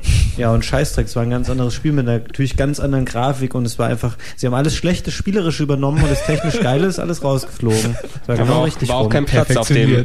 Modul drauf gewesen. Obwohl Nee, die Module waren, später sind die ja relativ umfangreich gewesen. Ich glaube, bis irgendwie so 50 Mbit oder sowas damals. Ne? So Star Ocean, glaube ich, müsste das größte sein. Mit so 48 oder 50 Mbit, wenn ich mich nicht irre. Da passt natürlich das Original, ähm, die ist ja mittlerweile, glaube ich, als Blu-ray, ne? Space Ace und äh, Dragon Slayer, damit man die Ja. auf seinem, auf seinem Blu-ray-Player mit der Fernbedienung spielen kann. Dragon Slayer kommt jetzt in der Kinect äh, Neuauflage als Xbox Live Arcade Spiel Ey, wie raus. frustrierend muss Ja, das sein, wenn das Kinect voll? Ja, okay, muss Lang ich dafür gebraucht. nachdenken. Und dann wollte ich noch irgendwas mit Dragon's Dogma draus machen, dann ist mir aber nichts eingefallen. Gut, Sehr, sehr, wir sehr schön. Ja, schön ich in glaub, den kurz- Vibe gekillt. schöne Grille rein. Lass, lass Pierre Le Chef einfach weg. Äh, eins, ein schweres, aber auch äh, ein Spiel, was mich auch lange bei der Stange gehalten hat. Plock. Wo man Tatsächlich. die Arme wegschießen kann. Man konnte seine, man, seine Körperteile, ein Jump'n'Run, wo man seine Körperteile komplett wegschießen kann. Ein bisschen wie Rayman, nur wenn die Teile nicht äh, an ihm dran kleben, quasi. Rayman hatte ja auch keine Gliedmaßen eigentlich, sondern ich nur fand bei Körperteile. Block fand ich das gesamte Artwork ultra scheiße. Ich auch. So ein rotes Genau, Ding war das gefallen. irgendwie, ne? Ja, Es- es der war war, wie voll so- unsympathisch irgendwie. Den, ach, das war, nee. Es, es war visuell auf jeden Fall ein sehr, sehr komisches, schräg buntes äh, Spiel gewesen und es war super, super hart, auf jeden Fall. Ich kann mich auch noch an, an viele vergeigte Sonntagnachmittage erinnern, wo ich versucht habe, das Ding, das Ding durchzuspielen. Nee, ich mag den Grafikstil. Der, Ja, also der wirkte wie so, ein, wirklich nicht. wie so ein Kellogg's Frosties Gratis-Spiel. So, irgendwie. das, das Beste ist es, nee, nicht rausspringen, du musst deine Körperteile verschießen. Und das Beste ist, wenn du alle Körperteile verschossen hast, bevor die zu dir zurückgekommen sind, dann humpelst du, humpelst du nur mit deinem Rumpf Der durch die Torso. Gegend. Rumpf? Nee, der, der, nicht, der, nicht der Grumpf, der Rumpf, der Torso. Ja, also Okay, hübsch war es wirklich nicht, das Spiel. Wir gucken es hier gerade nochmal an, Mhm. nebenbei Man bei muss sich auch immer wieder vor Augen halten, dass es zu dem Zeitpunkt sowas eben wie Super Mario World schon seit ein paar Jahren gab. Ja, Ja, Also das, das, das ist schon ein paar Jahre das dann ist vorher draußen eigentlich gewesen. ist es eine Frechheit, dann so ein Ja, Spiel aber das hast du doch jetzt genauso. Ich meine, wenn zum Beispiel ein GTA rauskommt oder ein gutes Fußballspiel, dann kommt irgendjemand um die Ecke mit einer schlechten Version davon. Zocken doch auch irgendwelche Deppen. Ja, Also- eben nicht mehr. Das hat sich ja mittlerweile so, das meinte ich ja vorhin. Das hat's mir, äh, heute gibt's das gar nicht mehr so viel, weil nur noch die großen Publisher ihre Spiele rausbringen. Damals konnte jeder Depp irgendein Scheißspiel Ah, das glaube ich nicht mehr. Ich Nee, glaube, die glaub Lizenzen waren relativ teuer und die Module musstest du auch bei Nintendo kaufen. Ja. Ich glaube, das hast du dir schon dreimal überlegt, Die du so Lizenzsachen, ja, das war richtig. Nur die, nur die Sache ist es natürlich mit so einem Konzept, das hat sich ja fast schon von selbst verkauft für die Publisher. Ja. Siehst ja, bei, bei Plock ist man schon bei einem Spiel angelangt, da hat es ja nicht mal mehr für ein richtiges Tier gereicht als Hauptdarsteller. Wir haben alles durch von Wombats auf äh, Fledermäuse, auf hier ähm, Luchse und was auch immer dann da sein kann. Und jetzt bist du ein Ding. Ey, es gab so viele von diesen Jump'n'Runs hier, Cool Spot. Ja, noch war nicht ein. schlecht. Up. Ja. Ja, Fußball war nicht schlecht, Dieses ja. McDonalds-Spiel mit Big Äh, and Mac. Das war aber Mega Drive. Ja, äh, Mac. Nintendo. Genau, Mick aber Mac und auch. Ronald McDonald's Treasure Land Adventure von Treasure tatsächlich. Ach Quatsch. Ja, das ist, das ist sogar ziemlich gut, merkwürdigerweise. Eins, eins der, der besten Lizenzspiele auf Mega Drive, wo du als Ronald McDonald in einem Treasure-Spiel äh, durch Levels oder wie so Dynamite Teddy ein bisschen gewesen. Aber, also wir merken das ja jetzt schon so inflationär wie damals Jump'n'Runs waren. Es gab definitiv zu viele und zu viel Schrott, aber dafür gibt's heute leider fast gar keine mehr. Und ich frage mich, warum? Warum mögen Leute keine reinen Jump'n'Runs mehr? Ich fand das immer ein tolles Genre. ich find's auch- 3D-Jump'n'Runs halt. Gibt's kaum noch. Was gibt's Gibt es auch nicht. Na, ich, Gibt's nicht mehr. Ja, es, es, ist, es ist ein bisschen merkwürdig. Sowas, du hast Ja, gut, es maximal. gibt eh nur noch Ego-Shooter. Ja, Action-Adventure. Überall ist Action mit Es drin. gibt- es gibt immer Ballern es gibt mit nur drin. noch Ego-Shooter und Assassin's Creed-Spiele. Seit, Und Open-World-Sachen. Seit Ist Mario, ja Assassin's Creed. genau, seit Mario Naja. 64, da wurde es ja, also für mich sind dann Action-Adventures und Jump'n'Runs in der modernen Fassung ein bisschen näher zusammengerückt, eben mit dem ganzen Sammelaspekten, dass du nicht nur das reine Hüpfen dort hast. Und sowas, was du als Jump'n'Run heutzutage klassifizieren würdest, ich glaube fast nur Sony hält dann so ein bisschen äh, wirklich die Fahne hoch mit ihren Jack and Dexter und ähm, hier Ratchet und Clank Serien. Wann gab's denn das letzte Jack and Dexter Spiel? Oh, jetzt die Collection. Die Collection die Collection. Und äh, Ja. wahrscheinlich auf PSP und Vita kommt da noch eins. Und natürlich jetzt ähm, Ubisoft mit dem Rayman, äh, mit der HD-Neuauflage auf Vita gekommen ist, aber leider eben nicht mehr wirklich was, mit Ausnahme eben wirklich, wenn Nintendo tatsächlich sich nochmal sagt, und wir machen Donkey Kong Country Returns und wir machen äh, Mario Galaxy 1 und 2. Aber dies, das sind die einzigen, die wirklich dann noch sozusagen die Fahne dann äh, hochhalten.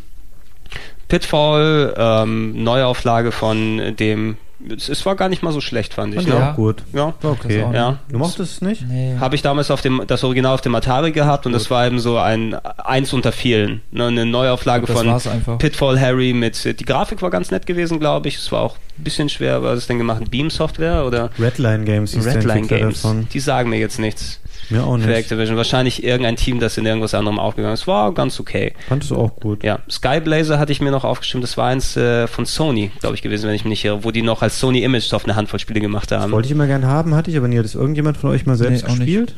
Ich glaube, äh, für einen Tag aus der Videothek mal ausgeliehen. Ich kann mich erinnern, dass es auch noch ein bisschen knackig dann dort gewesen ist. Ich glaube, ich habe es tatsächlich zusammen mit Hook, dem Hook-Spiel, ausgeliehen. Das wollte ich auch immer haben. Das habe ich in der Videogames damals gesehen und ähm, weiß ich nicht, gab es aber nie irgendwo oder keine Ahnung. Ich hätte es Ja. aber gerne mal gespielt. Es war, glaube ich, auch nicht so schlecht, oder? Das Hook. Nee, das war okay. Das war okay. Ich glaube, es war auch tatsächlich dann auch von Sony gewesen. Also bevor die dann ähm, eigens dann losgegangen sind, hatten die ja noch eine gute Partnerschaft mit Nintendo, mit dem Soundchip äh, gehabt, mit Spielen für das System entwickelt, plus eben die ganze Nummer, die mit dem, wenn wir über die Peripherie sprechen, dann mit dem CD-ROM dann abgelaufen ist.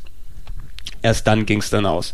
Ist gar nicht mal so schlecht, Ich oder? guck mir gerade Skyblazer an. Also grafisch war das schon für damalige Verhältnisse nicht, nicht so übel. Mhm. Und Sony war auch kein so schlechter, also Sony Image Soft als, als Super Nintendo Entwickler, die haben schon ein paar nette Sachen gemacht, Ähm. auch ähm, Equinox auf dem Oh, SNS, genau. was, was sehr sch schräg war, aber trotzdem ganz interessant. des Wortes. Ist es das Head over Heels, also dieses isometrische Ding Ja, genau, Ja. dieses isometrische, wo dann in Löcher reingefallen bist und, Und da fällt mir auch ein, die haben später dann auch gute Mickey Maus Spiele gemacht. Da gab es dann noch Mickey Mania. Ach ja, Mickey das Mania, hieß. ähm, erstes Spiel von David Jeffy, ne, von dem, ähm, Stimmt, und das gab es auch für Super Nintendo noch, oder? Es war, gab auch schon God of War PS1, Creator. glaube ich. Ähm, Äh, gab's das, glaub ich, es, es war schon. eins, was tatsächlich äh, in die Ära kam, dass es noch auf Super Nintendo und PS1 Ja. und Mega Drive, glaube ich, gekommen ist. Und Saturn gab es wahrscheinlich auch noch eine Version. Eines der wenigen richtig Crossover-Spiele, die gekommen sind.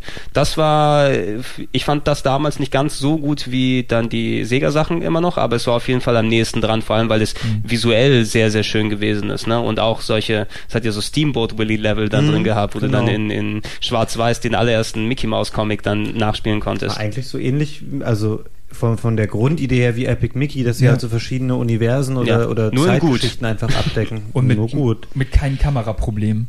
Das Ja. wäre übrigens auch mal eine Frage für Nerdquiz, Eddie. Solltest du mal merken, so welche drei Spiele gab es sowohl für PlayStation, Saturn, Mega Drive, Super Nintendo und irgendwas? So diese Überschneidungsspiele. wieder nur du und Gregor und Ich weiß es momentan nicht. Ja. Ich wüsste jetzt auch nicht, aber es wäre Welche interessant, drei wenn ich jetzt Spiele, mal. nachgucken. Ja, das ist jetzt eine fiktive Zahl, so. aber es ist wahrscheinlich eine sehr kleine Zahl, welche Spiele es tatsächlich für PlayStation 1, Saturn, Mega Drive und Super Nintendo gab. FIFA Soccer Ein Johnny Bazooka Toten. Nein, das gab es glaube ich nur und für NFL Saturn. NFL, und ja. NHL. Und NHL. EA wieder den Rundumschlag Gab gemacht. es übrigens wirklich bis 98 diese Spiele. Da sieht man mal, wie stark die besonders in Amerika waren. Ähm, NHL und Ja, NBA. das, das sind die einzigen, die wirklich so bis ganz, ganz spät noch rausgekommen sind. Das sind wirklich die Sachen, die die Leute dann noch kaufen. Vor allem, gibt's die günstig, die Systeme, dann kauft man sich eben noch ein NFL oder ein NHL Thanksgiving-Käufe waren das immer. in den Staaten. Ähm, Skyblazer Sparks, da habe ich nochmal reingeführt, aber das mochte ich nicht auf Rocket dem Super Knight Nintendo. Adventure ist das, ja? Rocket Knight Adventure ist ein super Spiel fürs Mega Drive. Gab es auch eine Mega Drive Fortsetzung später da. überhyped. Ich habe es auf dem Mega Drive sehr gemocht. Ich fand die Das gleiche wie Donkey Kong, sieht geil aus, spielerisch lau. Meinst du, meinst du äh, das Also richtige genau das Rocket Knight oder von Sparkstar? Was? Das richtige Rocket Knight oder Sparkstar? Auf dem Ja, Mega Rocket? Knight Adventure. Ah, ja, da muss ich mich leider dagegen stellen. Ich habe es sehr, sehr, sehr gemocht. Eins, eins der äh, schönsten Konami-Spiele auf dem Mega Drive Ja, sind damals schön gewesen. schon. Schön, ja. Ja, Sparkstar war auf jeden Fall nicht so gut auf dem Super Nintendo mit dem fliegenden. Äh, was war der nochmal? Irgendwie So ein ein, eine. Ratte, eine Ratte Eine oder Possum war das? Also Possum habe ich ein gedacht. Opossum. Warum auch nicht? Nachdem Plock schon das Ding fertig hatte, dann haben dann sie dann noch Awesome Possum rausgebracht auf dem Mega Nee, das- das- diese Sonic-Klon. Oh, war Awesome Possum das mit der Frisur, wo du Nee, dann mit das den war das, Haaren wo man so gehauen auch hast? in der Luft rollt. Ach nee, das immer. war Rocky Rodent Rocky mit der, Ro Alter, diese Nager. mit der Überall Frisur. Nager. Super Adventure Islands habe ich hier nochmal kurz reingeworfen, aber auch eine Umsetzung, oh Gott, oh Gott, oh Gott, äh, da werden wir gleich aber, warte mal, da werden wir gleich aber, so schön, da können wir schön ein Foto noch davon machen. Oh ja. uns äh, schon mal aufregen. Eines der fucking oder eine der fucking schwersten Trilogien auf dem Super Nintendo. Sah gut aus, ja, hatte auch gut äh, die Serie angefangen, aber es war so kackenschwer. Die Super Star Wars Spiele.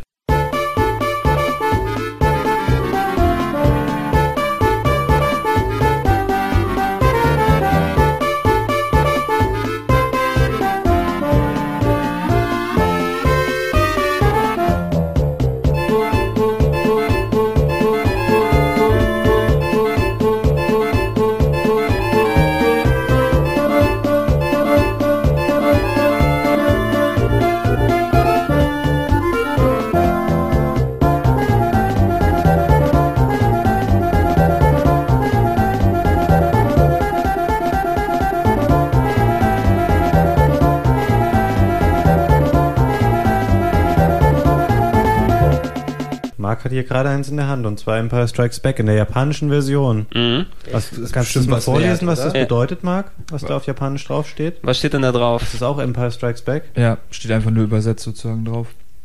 Ja, nicht hier Überraschung. Luke, Luke Skywalker des. Ey, ich habe die Spiele damals das steht auch, Vader ist sein Vater, steht da auf Japanisch.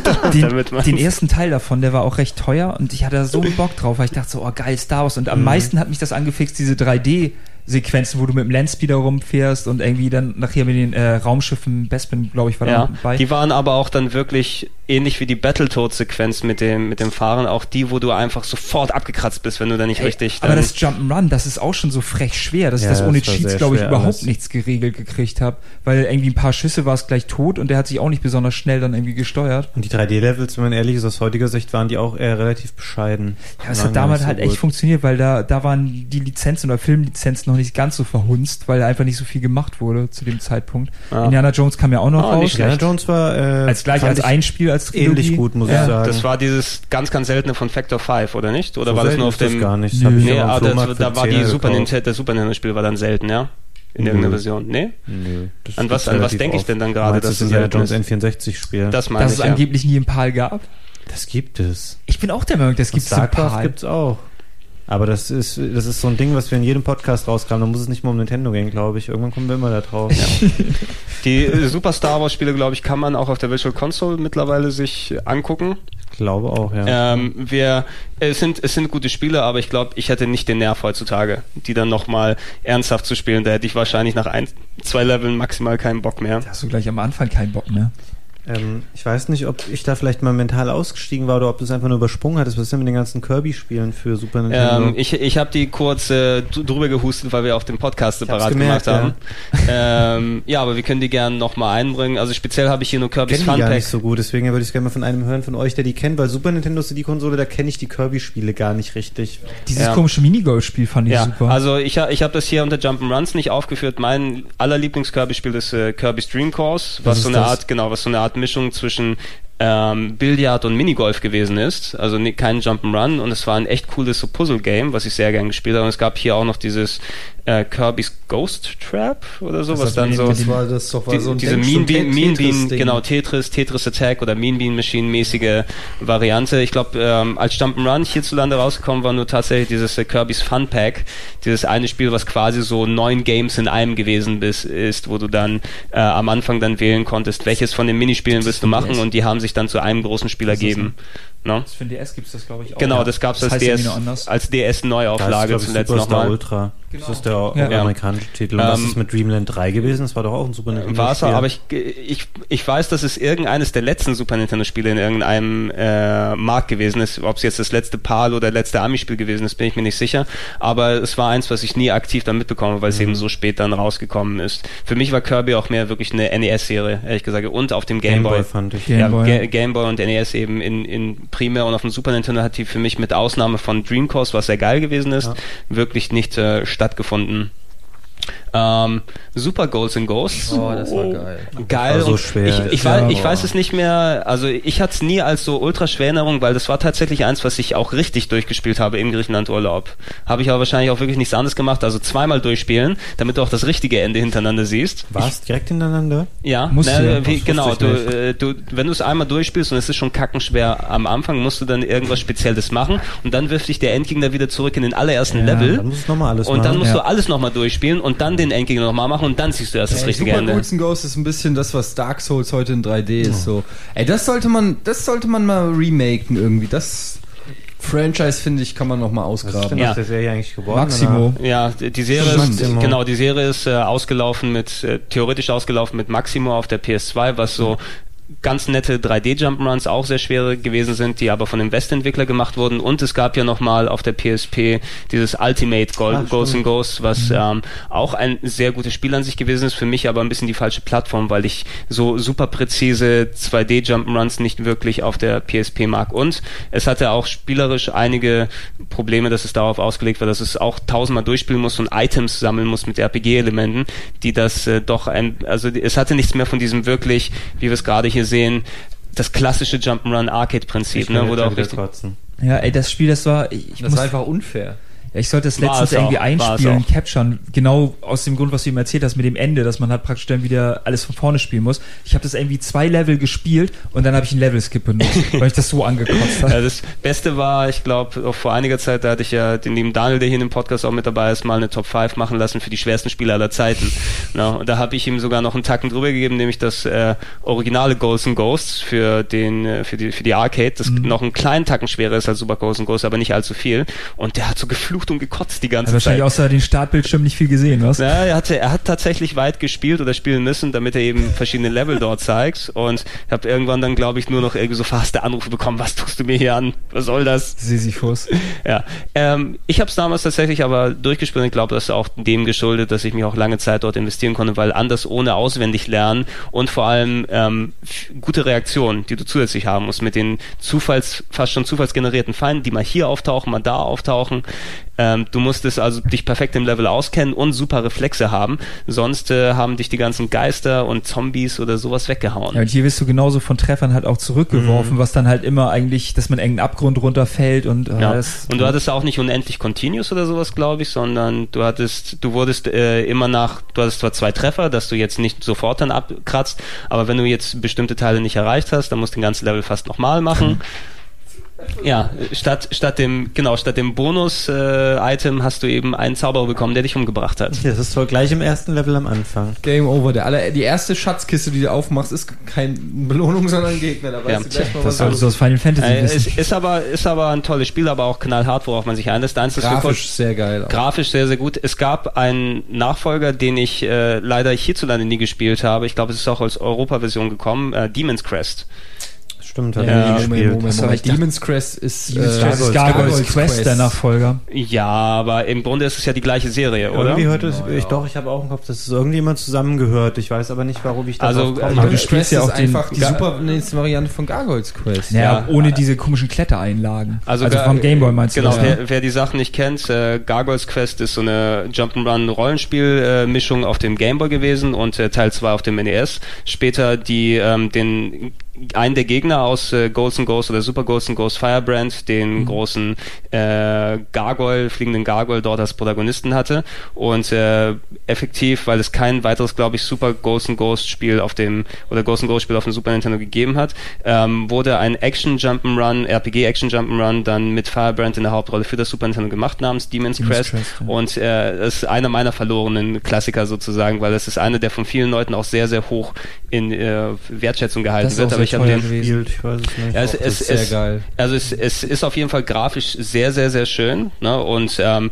zusätzlich hast du noch ähm, Ja. Jetzt wieder, ja, blablabla. nein, Actraiser-mäßig, wollte ich sagen. Es, hat- es hat, es hat ein bisschen so Actraiser-mäßig mit den ähm, äh, Leveln, die du dann hast, so spielerisch, dass du dann sehr, sehr viele Fähigkeiten dort hast und auch sehr, sehr viele coole Sachen dort anstellen kannst, nur eben ohne die Strategieelemente.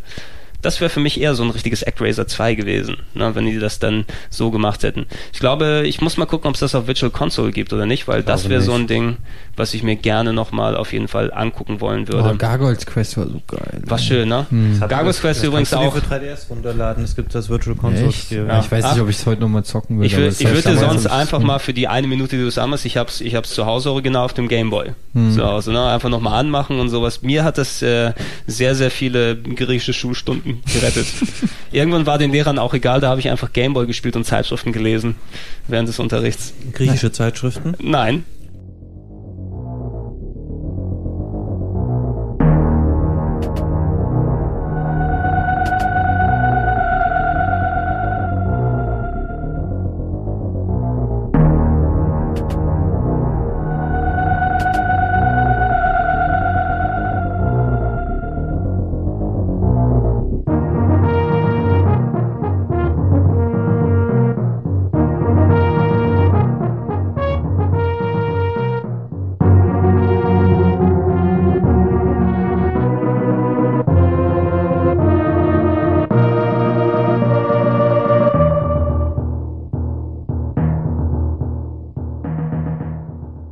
Sieht man ja, was das alles hier gebracht hat, ja. Wir haben mal bei Iduna geputzt und äh, nicht zur Schule gegangen. Echt was draus geworden.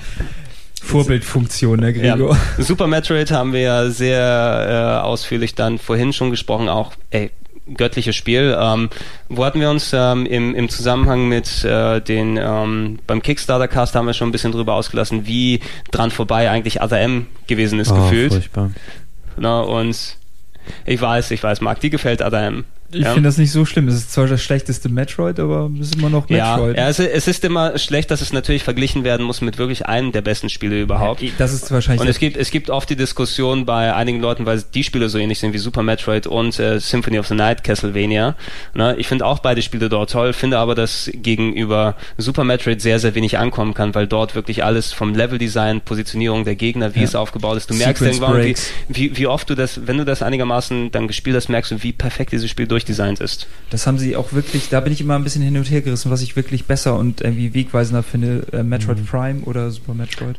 Super Metroid, Metroid. Prime auf die, auf die eigene Art, aber Super Metroid ist schon ein wirklicher Meilenstein. Auch eins der, ich glaube, die äh, äh, Videogames hat damals 80% oder Ja, sowas gegeben. wieder revidiert, die Penner. Moment, wer hat was? Die Videogames, Die hat, Videogames. hat die Videogames hat Super Metroid 80% gegeben. Das ist ein nettes Spiel. Blödchen. Da erinnert mich auch noch aber nicht, nicht so gut wie Das musst, du Earthworm noch, Jim. das musst du unbedingt verlinken. Da gibt es irgendwie noch äh, Bilder aus der Zeitschrift und da es gibt doch in, in Super Metroid ähm, immer diese die Endgegner sind doch so eine Statue, die nach und nach zerfällt, Ja, damit dann genau. unten der Weg freigelegt wird. Und da war ein Screenshot und da stand unten drauf, äh, irgendwie gegen diesen mächtigen Gegner musst du antreten und wo du dann auch schon weißt, okay, die Redakteure haben das Spiel sicherlich gespielt. Ja, die, die haben, Richtig übel. also du sahst an den Screenshots schon, dass die maximal die ersten ein, zwei Stündchen reingespielt haben und ich finde es auch echt schade, speziell bei dem Spiel, wo man nach ein, zwei Stunden eigentlich absehen kann, wie geil das wird, dass man, ja, ich schreibe mal jetzt das Review. Ey, ist Super, ja okay. Super Metroid ist äh, bis heute in meinen Top 10 of the all times. Und ähm, was, was mich an dem Spiel immer noch fasziniert und was, weshalb es mir auch immer noch heute Spaß macht, ist, dass es eine einzigartige Atmosphäre erzeugt.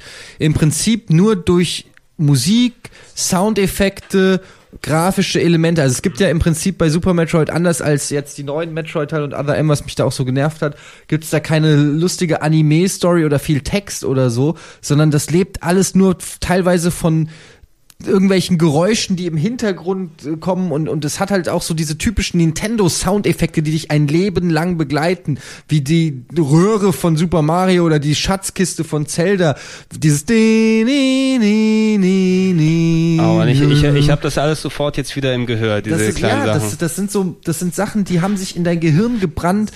Und es ist spielerisch so fantastisch gut, wie du es gerade schon gesagt hast. Jeder einzelne Gegner, jede Sprungpassage, es fühlt sich auch so crispy an, so flutschi halt wieder, weißt du, so, es, es spielt sich einfach perfekt und äh, es macht Spaß zu exploren. Du kannst so viel selber entdecken und so. Also es ist, es ist fantastisch. es Ja, ist wo, wo super.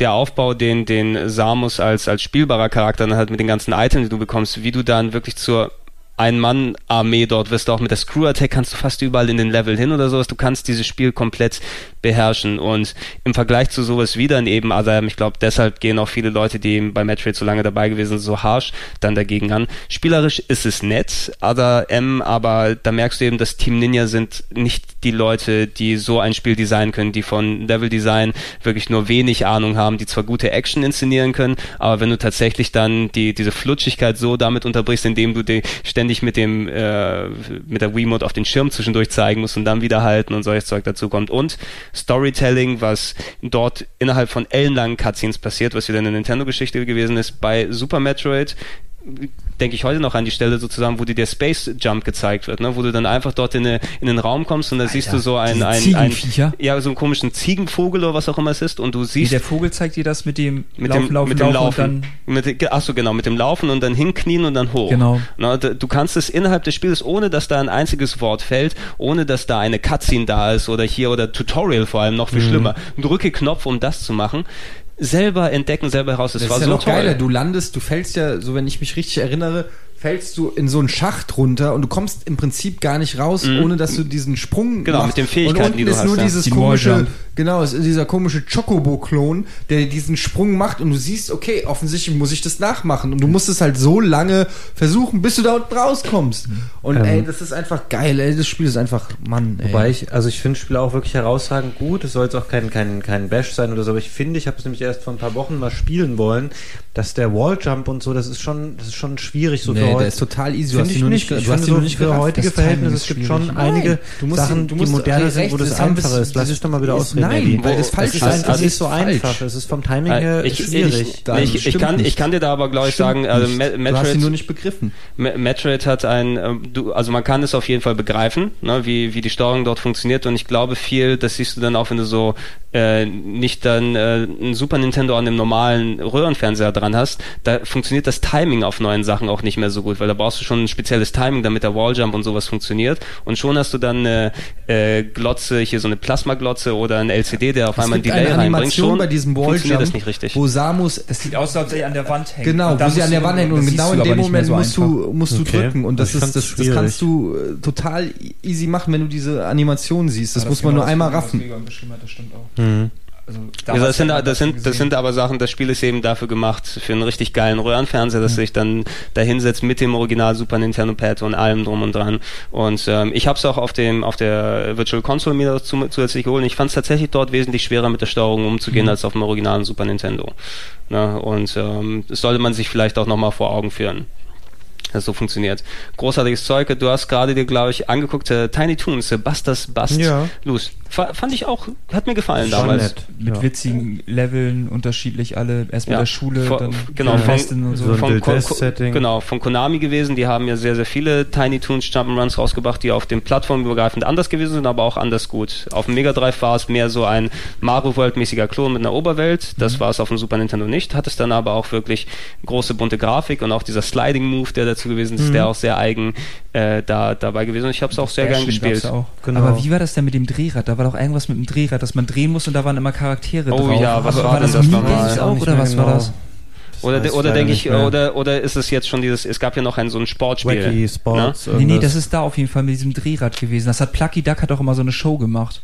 Zwischen, zwischen den Levels war es Ja. vielleicht, dass du dann eine Bonuscharaktere oder deinen Gegner dann bekommen hast. Irgendwas sagt mir das jetzt auch, aber ich kann es nicht mehr in Verbindung auch nicht bringen. Mehr genau, leider. Eh, korrekt, äh, wie es da ist. Ich habe hier bei den Jump'n'Runs noch aufgeschrieben, aber ich glaube, da spalten sich die Meinungen auch ein bisschen. Ich finde es sehr, sehr, sehr gut und ich würde es auch ganz, ganz oben mit einreihen bei den Mario-Spielen, aber Yoshi's, Yoshi's Island, glaube ich, ist nicht jedermanns äh, Lieblingsspiel. Ist, ich finde, es ist auch es ist sehr, sehr gut. Es hat mich aber bei weitem nicht so gefangen genommen wie Super Mario World. Ich Ja. fand es am Anfang richtig, ich will nicht sagen unsympathisch, aber da hat es mich ein bisschen enttäuscht, weil es einfach, ich mochte nie diese indirekte, also es ist ja Schwachsinn, weil man steuert Mario überhaupt nicht, deswegen ist es nicht meine indirekte Steuerung, aber dass man der Yoshi spielt und dann diese schreienden Baby Mario. Ja, okay, das ist schon sehr und nervig. Ich mochte auch dieses, dieses extrem verschachtelte der Levels nicht, die waren sehr weitläufig und hatten sehr viel ähm, Areale auch so nach oben, unten, links und rechts, wo ich immer das Gefühl habe, ich verpasse irgendwas und ich wollte da auch nicht so mega viel Zeit drin verbringen. Bei Mario World hatte genau die richtige Mischung aus offenen Levels, wo ich ein bisschen was erkunden kann und finden kann, aber ohne, dass ich das Gefühl hatte, es artet in Arbeit aus.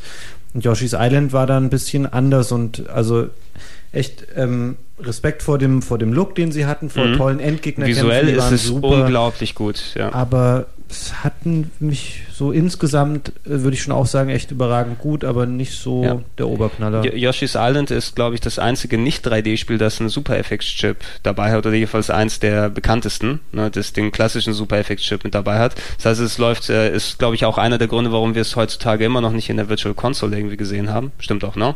Dass wir es, glaube ich, immer noch nicht. Ich glaube, GBA-Umsetzung ich, davon, glaub ich. GBA-Umsetzung gibt es, aber auf der Virtual, DS, Virtual nee, genau, auf der Virtual Console, glaube ich, haben wir es noch nicht gesehen, weil da der Wii-Emulator nicht das irgendwie dann ab kann, warum auch immer. ähm, weil da eben noch ein Super FX-Chip und 20 Megahertz mehr drauf waren, um eben diesen visuellen ja, Zeichenstil, hier Wachsmalkreide, Wachsmalkreide, so, Wachsmalkreide. Also, vi visuell war es schon, ich fand es bis, ja, das, was du anerwähnt hast, äh, Fabian, mit dem nervigen kleinen Mario, wo du dann eben wirklich nur die Yoshis selber gespielt hast. Ich weiß, es ist innerhalb dem Spiel so gewesen, dass du eine Möglichkeit vermeiden solltest, getroffen zu werden, ne? weil da wurdest du sofort bestraft mit dem heulenden Ding.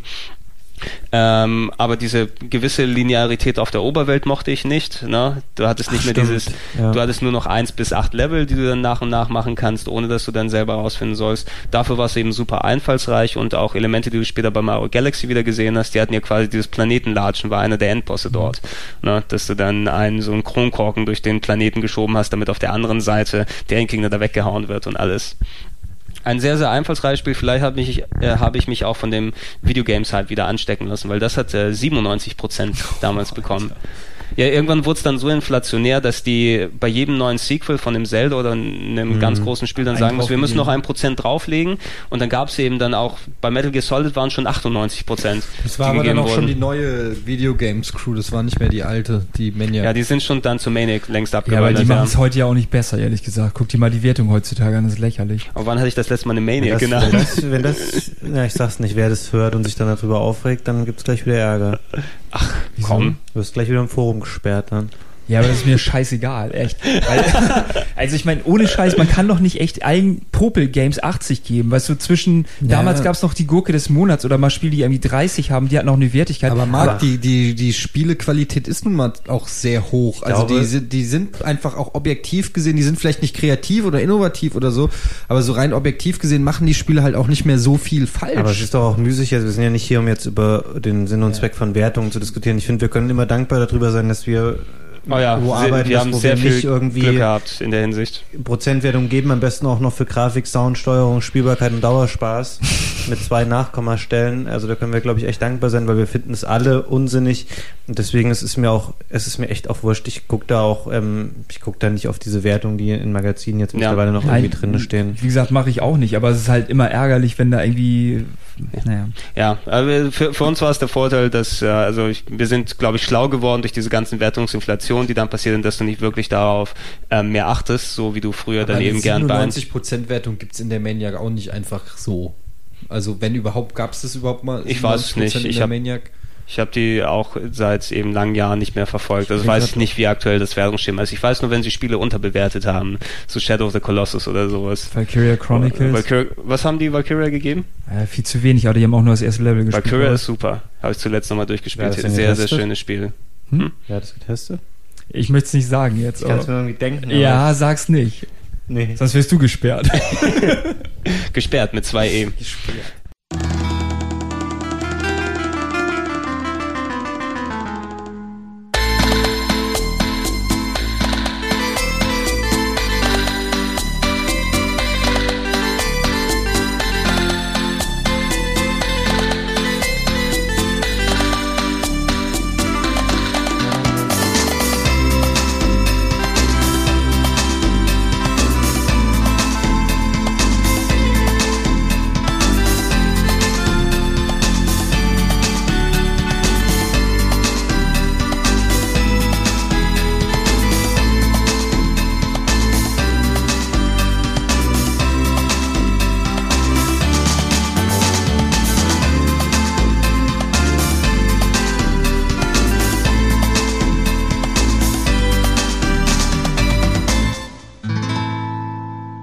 Ich habe mich hier zusätzlich noch aufgeschrieben, Spiele, die ich nicht so direkt einordnen konnte in die anderen Genres, aber natürlich kann man die dann zu Shoot'em-Ups oder Shootern oder irgendwie sonst was durchzählen, habe ich mal Action einfach genannt. Ja. Ähm, Sunset Riders. ist das hier indiziert? Nein, Sunset Riders hier doch nicht, Das oder? ist so eine Art Western-Schießbude von Konami mit Robotern im Wilden Westen. Genau, also quasi ein bisschen hat mich an Turtles in Time erinnert vom Spielprinzip her, nur dass du daneben, also vier, du konntest bis zu vier Leute, glaube ich, äh, konntest du auch so, Achso, ich auf- dachte, das ist ein, ein Das ist- Dings hier. Ein, ein, Nein, nein, du reitest von der Seite irgendwie auf Pferden teilweise in dem Zug her und hast manchmal dann so Level, wo du dann praktisch äh, hinten läufst, so ähnlich wie bei, bei Ja, es, es ist äh, es ist ein Turtles in Time mit so gemischten Elementen von, ich glaube, kennt jemand noch Rolling Thunder auf dem Mega Drive, wo man so Ebenen hoch auf den auf die zweiten Ebene hochspringen konnte oder Ja. auch ein bisschen wie Shinobi eben, dass man zwischen verschiedenen Leveln Ebenen wechseln. gewesen. Ich habe Und gedacht, das ist ein. Rail-Shooter. Ich habe gedacht, das ist ein Fadenkreuz-Shooter. Ja, ist es auch. Ja. Ich gedacht, Ja, Sunset Riders ist- sehr nee, ich habe das doch mit dem Wolf viel sogar für Game One gemacht. Das Stimmt. Ist ein klassischer. Ich habe gedacht, das Aber ist du ein rennst doch mit ihm von und teilweise rum. Siehst du doch die, die Okay, an welches, dann denke ich, dann denke ich vielleicht an was anderes. Aber für mich war das so ein Turtles in Time Ding. Das habe ich dann auch, auch so gespielt.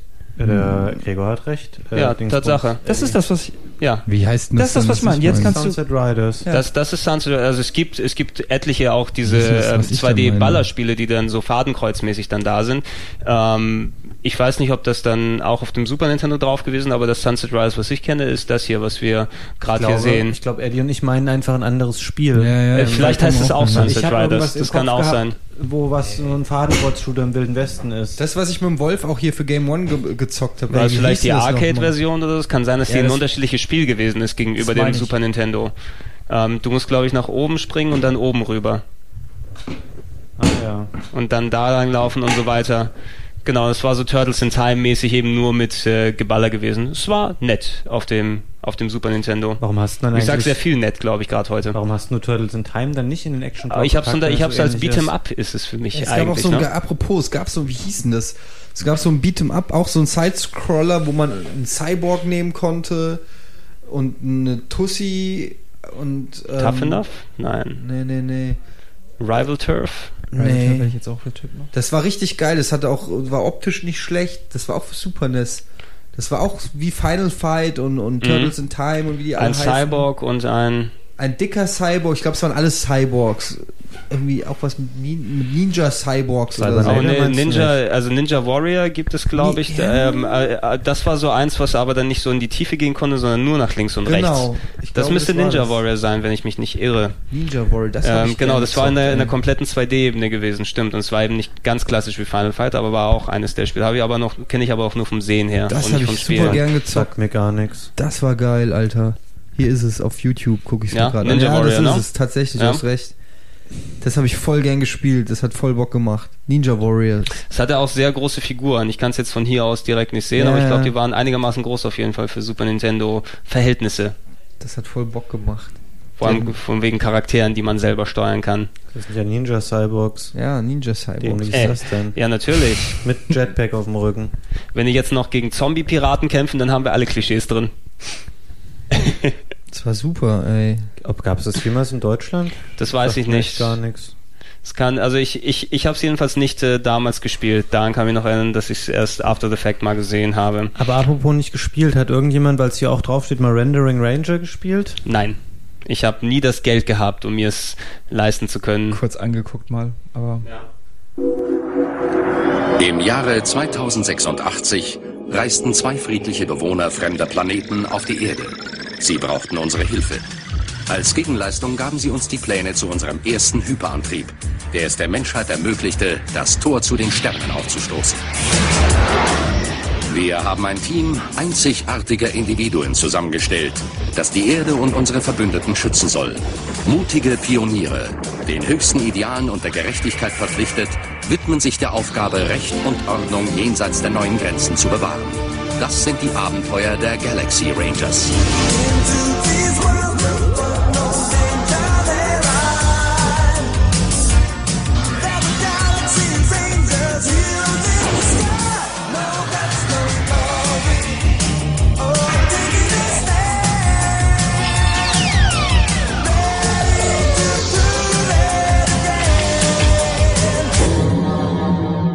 Rendering Ranger ist einer der, äh, der verhinderte Turrican-Teil, glaube ich. Ne? teuer. Ja, äh, programmiert von äh, Manfred Trenz, den deutschen Entwickler von Turrican. Ähm, die Turrican-Serie als so äh, 2D-Shooter, Shoot'em-up-Serie von den Computern irgendwann rübergewandert auf die Konsolen mit Turrican 3 oder Mega Turrican gewesen. Und es gab dann zwei Super Nintendo-Ableger, Super Turrican 1 und 2 Die toll waren übrigens. die sehr, Ja, erste äh, sehr gut super gewesen Sound sind. Der, der, Mhm. der zweite war, glaube ich, mehr Action Running Gun und weniger dieses, was die Turrican-Spiele normal haben. Die haben ja auch sehr so Exploration mit drin gehabt, dass man Level erkundet. Das hatte der zweite Super Turrican nicht mehr. Und Rendering Ranger ist dann, sollte ein Turrican werden, aber ich glaube, Manfred Trenz hatte dann, sind, sind die Gelder ausgegangen und er hat das Spiel dann einen japanischen Publisher verkauft, der es irgendwie after the fact rausgebracht hat. Im Endeffekt hat es dafür gesorgt, dass es ein recht spätes Super Nintendo Spiel gewesen ist mit äh, Render-Optik, deshalb auch Rendering Ranger, ein bisschen ebenso wie äh, Donkey Kong Country, nur mit Zukunftsgeschichten. Ähm, sehr, sehr schwer, mit sehr, sehr vielen Projektilen, die da herumfliegen und es wurden nur eine sehr, sehr geringe Anzahl an Modulen gepresst in Japan. in Japan, oder? Nur in Japan, irgendwie so ein paar tausend Stück tatsächlich nur. Und ich habe mich lange Zeit nicht mehr mit den Preisen oder so beschäftigt, aber immer das ist teuer. damals auf jeden Fall für mehrere hundert Euro weggegangen, wenn man dann eins haben oder nicht. Aber es ist auch ein Kuriosum für Sammler. Ja, weil ich glaube, spielerisch, alles, was ich äh, davon mitbekommen habe, es sieht nett aus und äh, Manfred Trenz ist schon technisch ein sehr, sehr guter Programmierer, was es angeht. So, was das Spiel- und Leveldesign angeht, äh, war er, wenn er selbst für alles verantwortlich war, vielleicht nicht ganz so, ähm, ja, nicht ganz so gut drauf. Schön euphemistisch formuliert. Ja, Jetzt ja. wird Gregor gesperrt. Ja, äh, ich habe tatsächlich Manfred Trenz mal angefragt vor einiger Zeit von wegen Interview oder so, aber der gibt keine Interviews mehr. Jetzt bestimmt nicht mehr, wenn er es hört. Hier gibt keine jetzt, ja, jetzt kann mehr. ich ja, ja Manfred Trenz äh, hat technisch ist er eben ein sehr sehr einzigartiger Programmierer, der hat auch die komplette NES-Version von Turrican 1 alleine programmiert.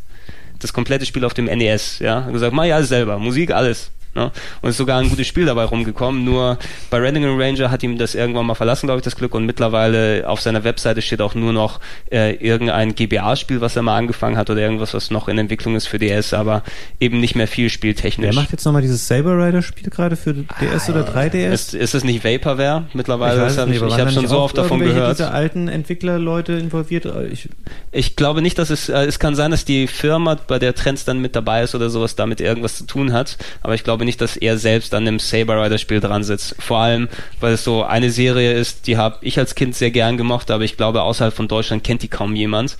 In Japan hieß es Bismarck. Bismarck. Ja. Ne? Und war Echt? dort, ein, war dort ein. Flop. Wie?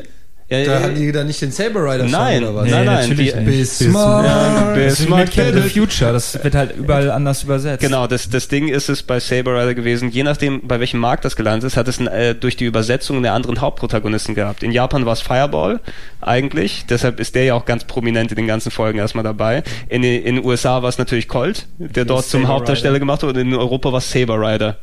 Und äh, die Folgen alle zerschnitten und neu gemacht, aber ich glaube, diesen populären Grad, da weißt du auch, dass nur Deutsche die Lizenz kaufen können und daraus ein Spiel machen, weil es in Japan keinen interessiert. Bismarck. Bismarck, ja, ja, super. Irgendwas Bismarck, glaub, haben Sie den, haben Sie Ramrod Bismarck genannt oder was war dann der Hintergrund? Bismarck? Doch, ja. Ich glaube, War das war Ramrod war Bismarck, der große Roboter zu sehen, die sich zusammengeschlossen haben. Da gibt es ja auch eine Realfilmserie von, das ist auch letztens erst rausgekommen. Echt, Aber Das, tatsächlich? nee, das ist was anderes noch. Ich verwechsel das auch mal mit Captain Harlock und dem Äh, Captain. Harlock ist natürlich wieder was anderes und es gab jetzt Space, Space Battleship Yamato zuletzt eben Genau, als, da, da habe als ich eben gerade gedacht, okay, ja, nee, ja, Keine Ahnung, als Realverfilmung. Fabian ist fasziniert Ich gucke davon. mir gerade Videos von Ja. Random Ranger an, da waren gerade Gegner, jetzt sind sie leider schon weg, äh, die sahen aus wie Gloschüsseln. Was schon erklären würde, warum das Spiel vielleicht nicht so gut ankam dann am Ende. Ja. Da kann man auch sagen, de- den Witz, den ich früher mal gebracht hat, ja, hier Manfred Retz kann keine Spiele programmieren, der muss noch sauber machen. Das macht in meinem Kontext natürlich jetzt, ist es umso lustiger. Wird das jetzt aber auch so ein Running Gag, dass wir jetzt Manfred Trenst ist, nachdem es beim letzten Mal Chris Hülsbeck war, was machen wir beim nächsten Mal? Dann wollen wir Julian Eggebrecht beim nächsten Podcast Ja, richtig, vielleicht? der hat es auch verdient. Also bitte, Marc, was soll das denn? Was denn? Leer war doch äh, ein super tolles Spiel. Ja, was macht er eigentlich heute? Ja, es gibt, gibt's nicht einen Factor 5 Nachfolger? Nee, ich wünsche mir, dass Factor 5 mal wieder was machen, aber Factor 5% Hürde? Keine Ahnung. Nee, ja, keine Ahnung, was er momentan macht, der Julian. Ja, wir suchen uns noch einen aus, über den wir lästern nachher. Für die nächsten Casts, auf jeden Fall. Ähm, Rendering Ranger war natürlich so ein Ding. Cybernator fand ich aber persönlich dann ganz War- cool. Das habe ich nie Oh, gespielt. doch, das ist von Das ist total Koreanern, geil, ne? Ja. Genau. aber es ist Das ist sau so, du so schwer einen auch. kleinen, so ein Roboter, so ein ja, so ein äh, Cybersuit oder irgendwie Genau, sowas. er hieß in Japan, glaube ich, Assault Suits war oder sowas. geil, ey. mit Anime-Lizenz, die hierzulande rausgeschnitten wurde. Das Ende ist auch geschnitten. Das war der Grund, warum meine ganzen Freunde mal die japanische Version haben wollten. Halt der, der finale, das finale Bild ist dann wie der Typ, den man, oder der das alles gestartet hat, der schießt sich, glaube ich, selber, verpasst sich einen Also Kopfschuss es- oder so. Ja, die haben alles so ziemlich am Plot und an möglichen Brutalitäten rausgenommen, aber übrig geblieben ist immer noch ein nettes Actionspiel. Ich werde das Wort nett nicht mehr benutzen, weil ich glaube, das habe ich sehr inflationär jetzt verwendet. Ein gutes Actionspiel. Äh, mit einem kleinen Typen im Roboteranzug, der eben durch sehr schön designte Level im Weltraum auf Planeten mit viel Explosionen, mit viel Geballer. Alle Tasten belegt, total schwer mit Schild hoch und in alle Richtungen feuern. Da ist ordentlich was los auf dem Bildschirm. Also da, wer irgendwie äh, fähig ist, so richtig schwere Shooter zu spielen, der sollte sich das mal angucken. Das habe ich nicht dabei. Das hast du nicht dabei, aber ich suche gerade, ah, da ist das, was ich suche, nämlich hier. Ja. Ähm, da gab es auf Ah. dem Super Nintendo nicht zwar nicht so viel in dem Genre, wie wir es später auf dem Mega Drive gesehen haben, Hm. aber XLA von Konami, auch einer der besten Shooter, die es auf dem ähm, Super Nintendo gegeben Geiles hat. Waffensystem. es hat mich, es hat mich damals visuell und spielerisch so geflasht. Ähm, XLA ist äh, klassisches Shoot'em Up, ähm, eines der wenigen, das tatsächlich, ich glaube ähnlich wie Thunder Force 2 oder so, zwischen 2D äh, Top-Down-Leveln und 3D. äh, 3D-Leveln sozusagen wechselt. Na, wa- was die gemacht haben, ist, du hast einen Level, den du von der Seite siehst, so herumfliegst und da gab es auch viele geile Sachen, viele Effekte, sehr, sehr hohen Speed, kann ich mich erinnern. Irgendwann wurde der Hintergrund hat so schnell sich bewegt, dass ich dachte, das ist eigentlich technisch nicht möglich. Das ist ja Ähm, von den, ist glaube ich von den Aleste-Machern. Ist es von den Aleste? Ich meine. Das war auch gut. War das, war das auch. Ich Konami? das war das Space Mega erste Force. Space Mega Force. ja. Ja, Space Megaforce, also Gunhead, äh, Space Mhm. Megaforce, Musha Aleste und so. Musha und ich Aleste glaube, auch ein sehr schönes war, Spiel. ich weiß nicht, war das von den Aleste machen oder wollten, ich, da war irgendwas. Also ich es muss, ich grad muss es mal checken, weil ich glaube nicht, dass die Aleste Sachen von Konami gewesen sind, sondern Nee, Tor- aber die Nee, ich Programmierer äh, sind da, glaube es, ich, das. es kann es kann durchaus sein, weil spielerisch und und vom Look her erinnert es äh, ein bisschen eben und äh, egal ob du die 2D Levels dann gespielt, also die Side-Scrolling Levels Mhm. ist ja eigentlich alles 2D im Endeffekt, nur mit 3D Effekten dann später gemacht ähm, oder die richtigen äh, Top-Down Levels, wo du dann eben auch unten so eine wölbende Erde hattest oder wölbenden Planeten, Ja. äh, wo du entlang geflogen bist und auch die Gegner so perspektivisch korrekt äh, äh, zu dir hingeflogen sind.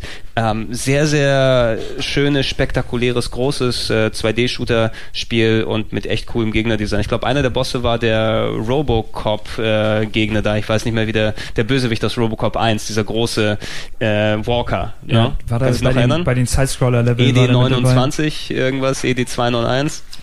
Also das Krasse bei dem Spiel war auch ähm, eine der, der Sachen, die das Nintendo halt besser konnte, oder ich weiß gar nicht, ob es Mega Drive das ganz konnte, Transparenzen darstellen, was man auch später Ja. bei, also bei dem Spiel bei X-Lay auf jeden Fall hat und dann auch transparente Wolken oder so irgendwas. Und also, das unsterbliche Zitat, Arms Installation is complete. Good luck. Ist auch schon tausendmal gehört, nachdem man seine, seine Sondersachen äh, dort ausgewählt hat.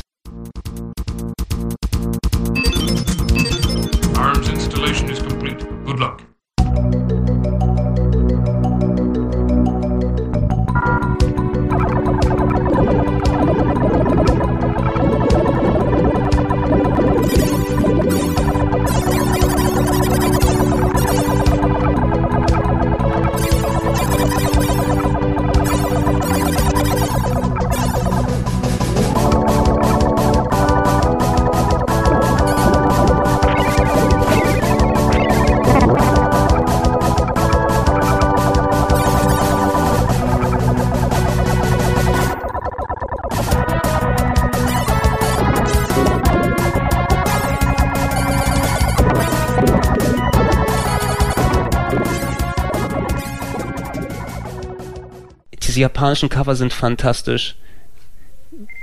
Würde mir im besten Fall einfach nur diese Cover ausdrucken daraus eine Tapete machen. ja, dieser lava Das wäre echt- Gegner war auch geil, da sieht man jetzt nicht drauf, aber der, der von oben, der Typ, der so mit äh, Brocken wirft. Ja, es wäre schon ein echt tolles Ding gewesen. Ähm, weiter Space Megaforce haben wir kurz schon mal erwähnt. Oh, das gab es, glaube ich, nur als Shooter auf dem Super NES. Gab es auch nur als US-Fassung und Japan-Version, glaube ich. In Japan ey, war es macht heute Japan Superliste, hier ist äh, dort Space Megaforce, habe ich auch als US-Version gehabt. Pflichte ich dir auch bei, ein sehr, sehr Absolut großartiges geil. Ding. Das Geile an dem Teil ist, dass es eigentlich relativ easy ist für so einen Shooter. Also er ist vergl- vergleich, also er ist immer noch schwer, aber vergleichsweise zu anderen ähm, Shooter-Spielen ist das, ähm, ist der noch relativ einfach und du kannst da halt deine Waffensysteme später so ausbauen. Also je länger du am Leben bleibst, desto stärker werden eigentlich deine Waffensysteme und später hast du da so Homing-Laser, die den gesamten Bildschirm abgrasen und eigentlich, weil der Bildschirm automatisch ja scrollt, fliegst du einfach nur so hin, hältst die Taste gedrückt und siehst, wie links und rechts eigentlich alles abreißt, aber das war schon geil, das habe ich sehr gemocht. Hat auch einen geilen Soundtrack übrigens. Ja, kann man sich, äh, glaube ich, mittlerweile immer noch relativ günstig geben, weil so teuer war das Modul auch nicht damals, als ich es verkauft habe, dann irgendwann. ich habe ich hab leider kein Super Nintendo mehr, sondern eben nur meine, meine Highlights für die Sammlung behalten, bei mir im Regal. Parodius. Stehen. Parodius. Ja, das hätte ich auch noch mit. Nee, das war der Typ, der äh, der Umeda, der Ueda. Hansum Ueda Das war der Entwickler, der dann von X-Lay. Der hat vorher Parodius, Skate or Die, Pop and Twinbee gemacht. Okay, Mhm. ja, Pop Chimby und Ja, Parodius. Pop and Swimby war ganz nett. Und später Metal Gear Solid 3 Sub Subsistence. hat er dran wahrscheinlich irgendwie so das Menü dort designt oder so. Diese alten Designer kriegen ja leider nicht mehr so viel zu tun dann später. Hat er Skate or Die vorher gemacht? Dann hat er vielleicht das Ja. Skateboarden gemacht. Ska Skater, äh, oder war das das Game Boy Skate or Die? Das habe ich sehr gerne gespielt auf dem Game Boy damals. Auf dem NES Eins, eins, eins der wenigen, ja, auf dem NES war es eben eine Billigversion der Computerversion. Auf dem Game Boy war es so ein 2D Jump'n'Run mit dem Skateboard. So ein sehr cool gewesen ist. Pop and Twimby hast du kurz angeführt, das habe ich jetzt hier weggelassen, aber da gibt's, das ist auch ein netter Top-Down. Ich hab's wieder gesagt, Nee, ist, dir, ist dir da irgendwas in die Liste da reingerutscht? So? Das eine Spiel gehört da, das ist so dieses Was? klassische, Nee. die sind zehn Spiele und eins gehört nicht dazu. Nein, also ich, ich sehe hier nur? Shooter. Hm? Vortex? Nein. Nein, er meint Pocky und Rocky. Ja, ähm, Kiki Kai so. Ninja. Kiki Kai Kai. Ja, das ist ein 2D-Shooter, nur auf dem Ich Boden. habe gedacht, das wäre eher Ja, sowas okay. wie, hätte ich eher zu Legend of Mystical Ninja Ja, hätte ich auch so eher-. Nein, nein, po Pocky und Rocky ist ein Vertikalshooter, nur dass du dort auf dem Boden herumläufst und nicht in der Luft herumfliegst. Es gab ja später Das ähm, scrollt so, ja in alle Richtungen, also. ja bedingt. Ne? Also du, es, ich würde es als Shooter tatsächlich klassifizieren, ne? weil ähm, du, es, es hat nicht eben kein, kein Weltraumdesign und keine Raumschiffe und es gab auch später dann Arcade-Spiele, die auch in die Richtung gegangen sind. Ähm, ich weiß, ich habe es damals ausprobiert und einen Jump'n'Run erwartet und eben keins bekommen, sondern ein Ballerspiel. Nee. Ja, mehr gut war das. Also ich meine, w- würdest du es als was anderes kla- klassifizieren? Ja, Action-Adventure oder? Nee, ich hätte es einfach als, was, wie soll man es, Das ist ein Actionspiel. normales Ja, Action-Spiel. baller doch mal. Aber ich würde den Waschbär nehmen. Nimm den Waschbär. Also für mich ist das ein Shooter. Was muss ich denn machen, um den Waschbären zu nehmen? Am Anfang, am Anfang hättest du den wählen müssen. Waschbär auswählen. Also, also Ja, klar, okay, man der kann. Gregor hat schon ein bisschen recht. Das sieht tatsächlich eher aus wie ein Shooter Pocky und Rocky. Ich dachte immer in meiner kindlichen Naivität, es wäre eher sowas wie ein Mystical Ninja. Ja, das ist ja so ein Arcade-Ding halt. Du rennst jetzt irgendwie durch das Level durch, geht auch gleich nach links noch und da sind die hüpfenden Schirme auch wieder von Goemon. Da sind die hüpfenden Schirme, genau. die mir die Ja, Zunge rausstrecken, natürlich. Ah, das habe ich auch gespielt. Ey, ich habe alles schon vergessen. Jetzt sehe ich die ganzen Sachen und erinnere das, mich. und ey. ähm, ähm, der Waschbär wirft halt mit Blättern, kann mit dem Schüsse Geil. abwehren. Das ist, aber das ist auch sehr, sehr schwer. Das ist ein typisches man sieht, Arcade-Spiel. man sieht schön auch bei so einem Spiel eben das, was Fabian vorhin erwähnt hatte, dass die so rund sind, die Super Nintendo Sachen, ne? Weil ich finde, das ist so ein Ja. Spiel, das hat einen eigenen Stil, einen eigenen Charakter, wirkt aber auch nicht, es ruckelt nicht, du hast irgendwie kein Flackern, was dazu ist. Die Musik haben wir jetzt dem Podcast Schulden abgeschaltet, aber die passt, denke ich mal, auch ganz, ganz schnieke dazu. Du hast ein schönes Rundumpaket mit das jedem Spiel Design bekommen. Ist auch zeitlos. Also wenn sowas würdest du wahrscheinlich eher heute spielen als ganz, ganz viele PlayStation 1 Spiele. Total. Also Das Bitmap ist ja. halt immer schöner als Polygonschrott. Ja, Super Nintendo kam zum Glück dann. das könntest du jetzt ohne weiteres auf dem iPhone rausbringen wahrscheinlich. ja. Ja, wenn Und- du steuern kannst mit dem dicken. Nein, nein, da, da muss ich aber auch eine Lanze dafür brechen. Shooter, wenn du es wie ein Shooter dann spielen willst, die sind echt schön auf dem iPhone, weil die Touch-Steuerung, so diese ganzen Umsetzungen gibt's ja dafür, so ähm, Esp-Galuda und wie diese ganzen Arcade-Shooter heißen. das sind ja richtige Score-Shooter. Funktioniert ja, das wirklich? äh, Ich kann es perfekt steuern mit dem Finger. Ich finde es sogar besser als die Controller-Steuerung, weil du sehr, sehr punktgenau dein Raumschiff damit be bewegen kannst Mensch, mit dem Finger. ich das höre. Ich auch, wollte ich gerade sagen. Das Also ich, ich, ich äh, kann die auf den iPhones und Tablets sehr, sehr gut spielen, Shooter. Und ich finde das echt gut, weil du kein virtuelles Steuerkreuz hast, sondern wirklich mit dem Finger deine Figur bewegst. Du kannst äh, das Schießen auf den anderen, auf die andere Hand legen oder Autoschießen dann dazu packen. Ähm, aber ich glaube, das ist eins der Genre 2D-Shooter, die wirklich perfekt auf so Tablets und iPhones dann drauf Vielleicht habe ich damit auch dasselbe Problem einfach wie mit den äh, DS-Zelda-Teilen, dass Also du mit dem pro- Stift immer dein Pro, Dings probier's, links- probier's nochmal aus. Ja. Also ich, ich war sehr, sehr positiv überrascht, wie geil man die Dinger steuern kann. Tatsächlich. Vor allem bei einem Genre, wo ich es nicht erwartet hätte, dass so äh, so extrem auf super genaue Steuerung dann hingeht. Hm. Aber gut, ich würde Pocky Rocky Nee, als aber ich verstehe den. Ansatz, warum du es da reingepackt hast. Ich war am Ja. Anfang nur ein bisschen verwirrt. Parodius hatten wir schon erwähnt, da gibt es auch tausend Versionen davon, die äh, in Ermangelung eines äh, weil da gar, war noch kein Gradius raus gewesen für, für das Super Nintendo, glaube ich, als Parodius gekommen ist, habe ich dann damals auch gespielt und als Verballhornung des Shooter-Genres ist es ganz okay. Es gab nackte Frauen. Es gab Parodius war super.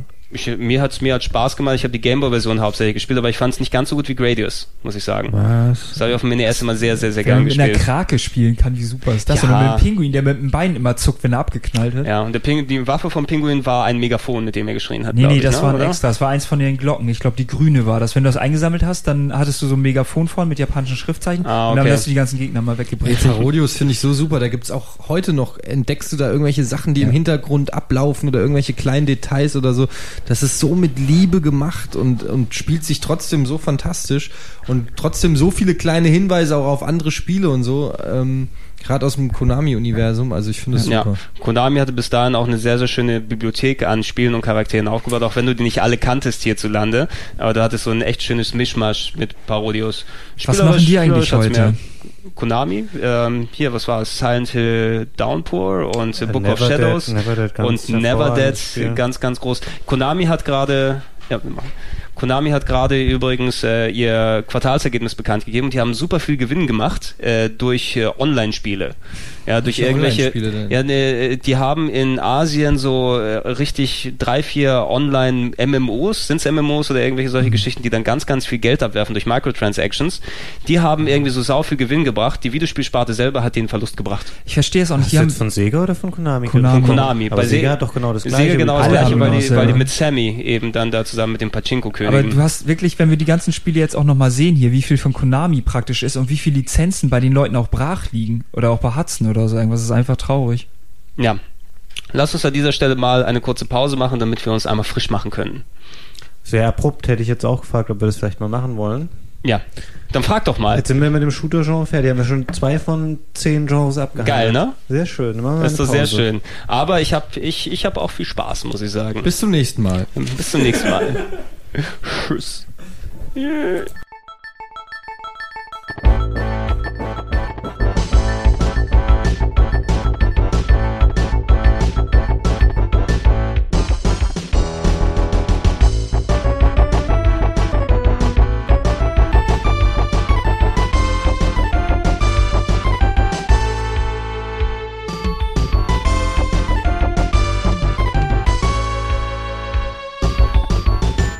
Damit wären wir wieder zurück von der kleinen Pause und äh, ich muss tatsächlich sagen, wir haben gerade gemerkt, draußen ist dunkel. und wir haben uns bis spät in die Nacht hier gelabert und ich glaube fast schon, äh, schweren Herzens muss ich sagen, wir sollten den Podcast erstmal an dieser Stelle beenden. Oh. Ja, aber wir machen ja weiter. Es gibt noch so viele Spiele, über die wir reden müssen. Es ist einfach ein Fass ohne Boden. Ja, wir haben gerade im Donkey Kong Slang zu bleiben. Das musste noch mal rein, oder? Schwillt mir schon wieder der Hals, ey. Ja, aber um uns parallel zu beruhigen und zu entspannen und äh, Kräfte wieder zu tanken für den zweiten Cast, würde ich sagen, wir machen an dieser Stelle Schluss und äh, in zwei Wochen gibt's dann dementsprechend den nächsten Part, den wir bis dahin eloquent äh, aufgenommen haben. Vor allem können die Leute ja in den Comments schreiben, wenn es irgendwelche Spiele gibt, die wir vergessen haben, Perfekt. über die wir noch sprechen wollen. Perfekt. Sollen. Wobei, wir können, vielleicht sollten wir noch kurz sagen, dass ja noch jede Menge Genres dann kommen. Sollen wir die jetzt schon anteasern, damit die Leute nicht alle Spiele schreiben, die wir eh noch auf dem Zettel haben? Das werden sie trotzdem machen, ne? Okay. Aber gut, wir können eine gerne, Idee, gerne, gerne mal teasen. Shooter haben wir zum großen Teil eigentlich bequatscht. Ich meine, für Star Fox haben wir eh einen separaten Cast. Beat'em Ups müssen wir auf jeden Fall nochmal erwähnen. Mhm. Über die Action-Adventures speziell reden. Ähm, Rennspiele habe ich pro forma aufgeschrieben, aber da gibt's auch einen 5-Stunden-Cast dazu. Strategiespiele, Rollenspiele haben wir natürlich auch groß abgehandelt, aber natürlich da auch großes Feedback gehabt, welche Titel wir alle vergessen haben. Hä, weil wir alle Rollenspiele so, haben wir doch noch gar nicht abgehandelt. wir haben einen separaten Cast Super gemacht, Ede, kannst du Nintendo. dich erinnern? Warst du doch dabei, Super Nintendo ich. Rollenspiele? Ja, zwei Jahre her, aber da haben wir tatsächlich, du, Marc und ich, haben uns hingesetzt und einen separaten Cast gemacht. Sportspiele würde ich auf jeden Fall auch gerne nochmal erwähnen wollen, weil ich sehr, sehr viele Sportspiele damals auf dem Super Nintendo noch gespielt habe. Und kein Cast ist komplett, wenn ich nicht äh, 15 Minuten über NFL Quarterback Club geredet habe. Das, das finde ich auch, ist ein komischer, so ein Dings von dir, oder? Weil das haben wir bei N64 auch gemacht. Niemand mag NFL Quarterback Club. Ich bin der Einzige, glaube ich. Leute, Ne? wir wollten doch gerade hier Schluss machen. Du willst mit mir Schluss machen, Ede. ja, es wird Zeit, Gregor. Und was ist mit all den anderen Spielen, die Es nicht, liegt nicht an in dir, es liegt an mir. Passen, Deswegen, das ja- die behandeln wir auch ja, mal, oder? ich glaube, da würde ich einfach eine Rubrik machen, Verschiedenes, und da sammle ich alles dann da drin. Und vielleicht auch sowas wie äh, Titel, die man gespielt haben sollte, die keiner kennt. Hier das Berekes auch. Popun. Herr Berikes Popoito. Nicht Popun. Meinst du Popoito oder Popun? Nee, Popoito meine ich. Popun gibt's ja auch, aber Popoito ist der dümmere Name. Popun ist ja wohl dümmer. That's what she said. Egal. Ja, vielen Dank fürs Zuhören. Ja, und vielen Dank fürs Mitmachen. Danke Marc, danke Fabian, danke Ede. Tschüss. Wiedersehen. Tschüss.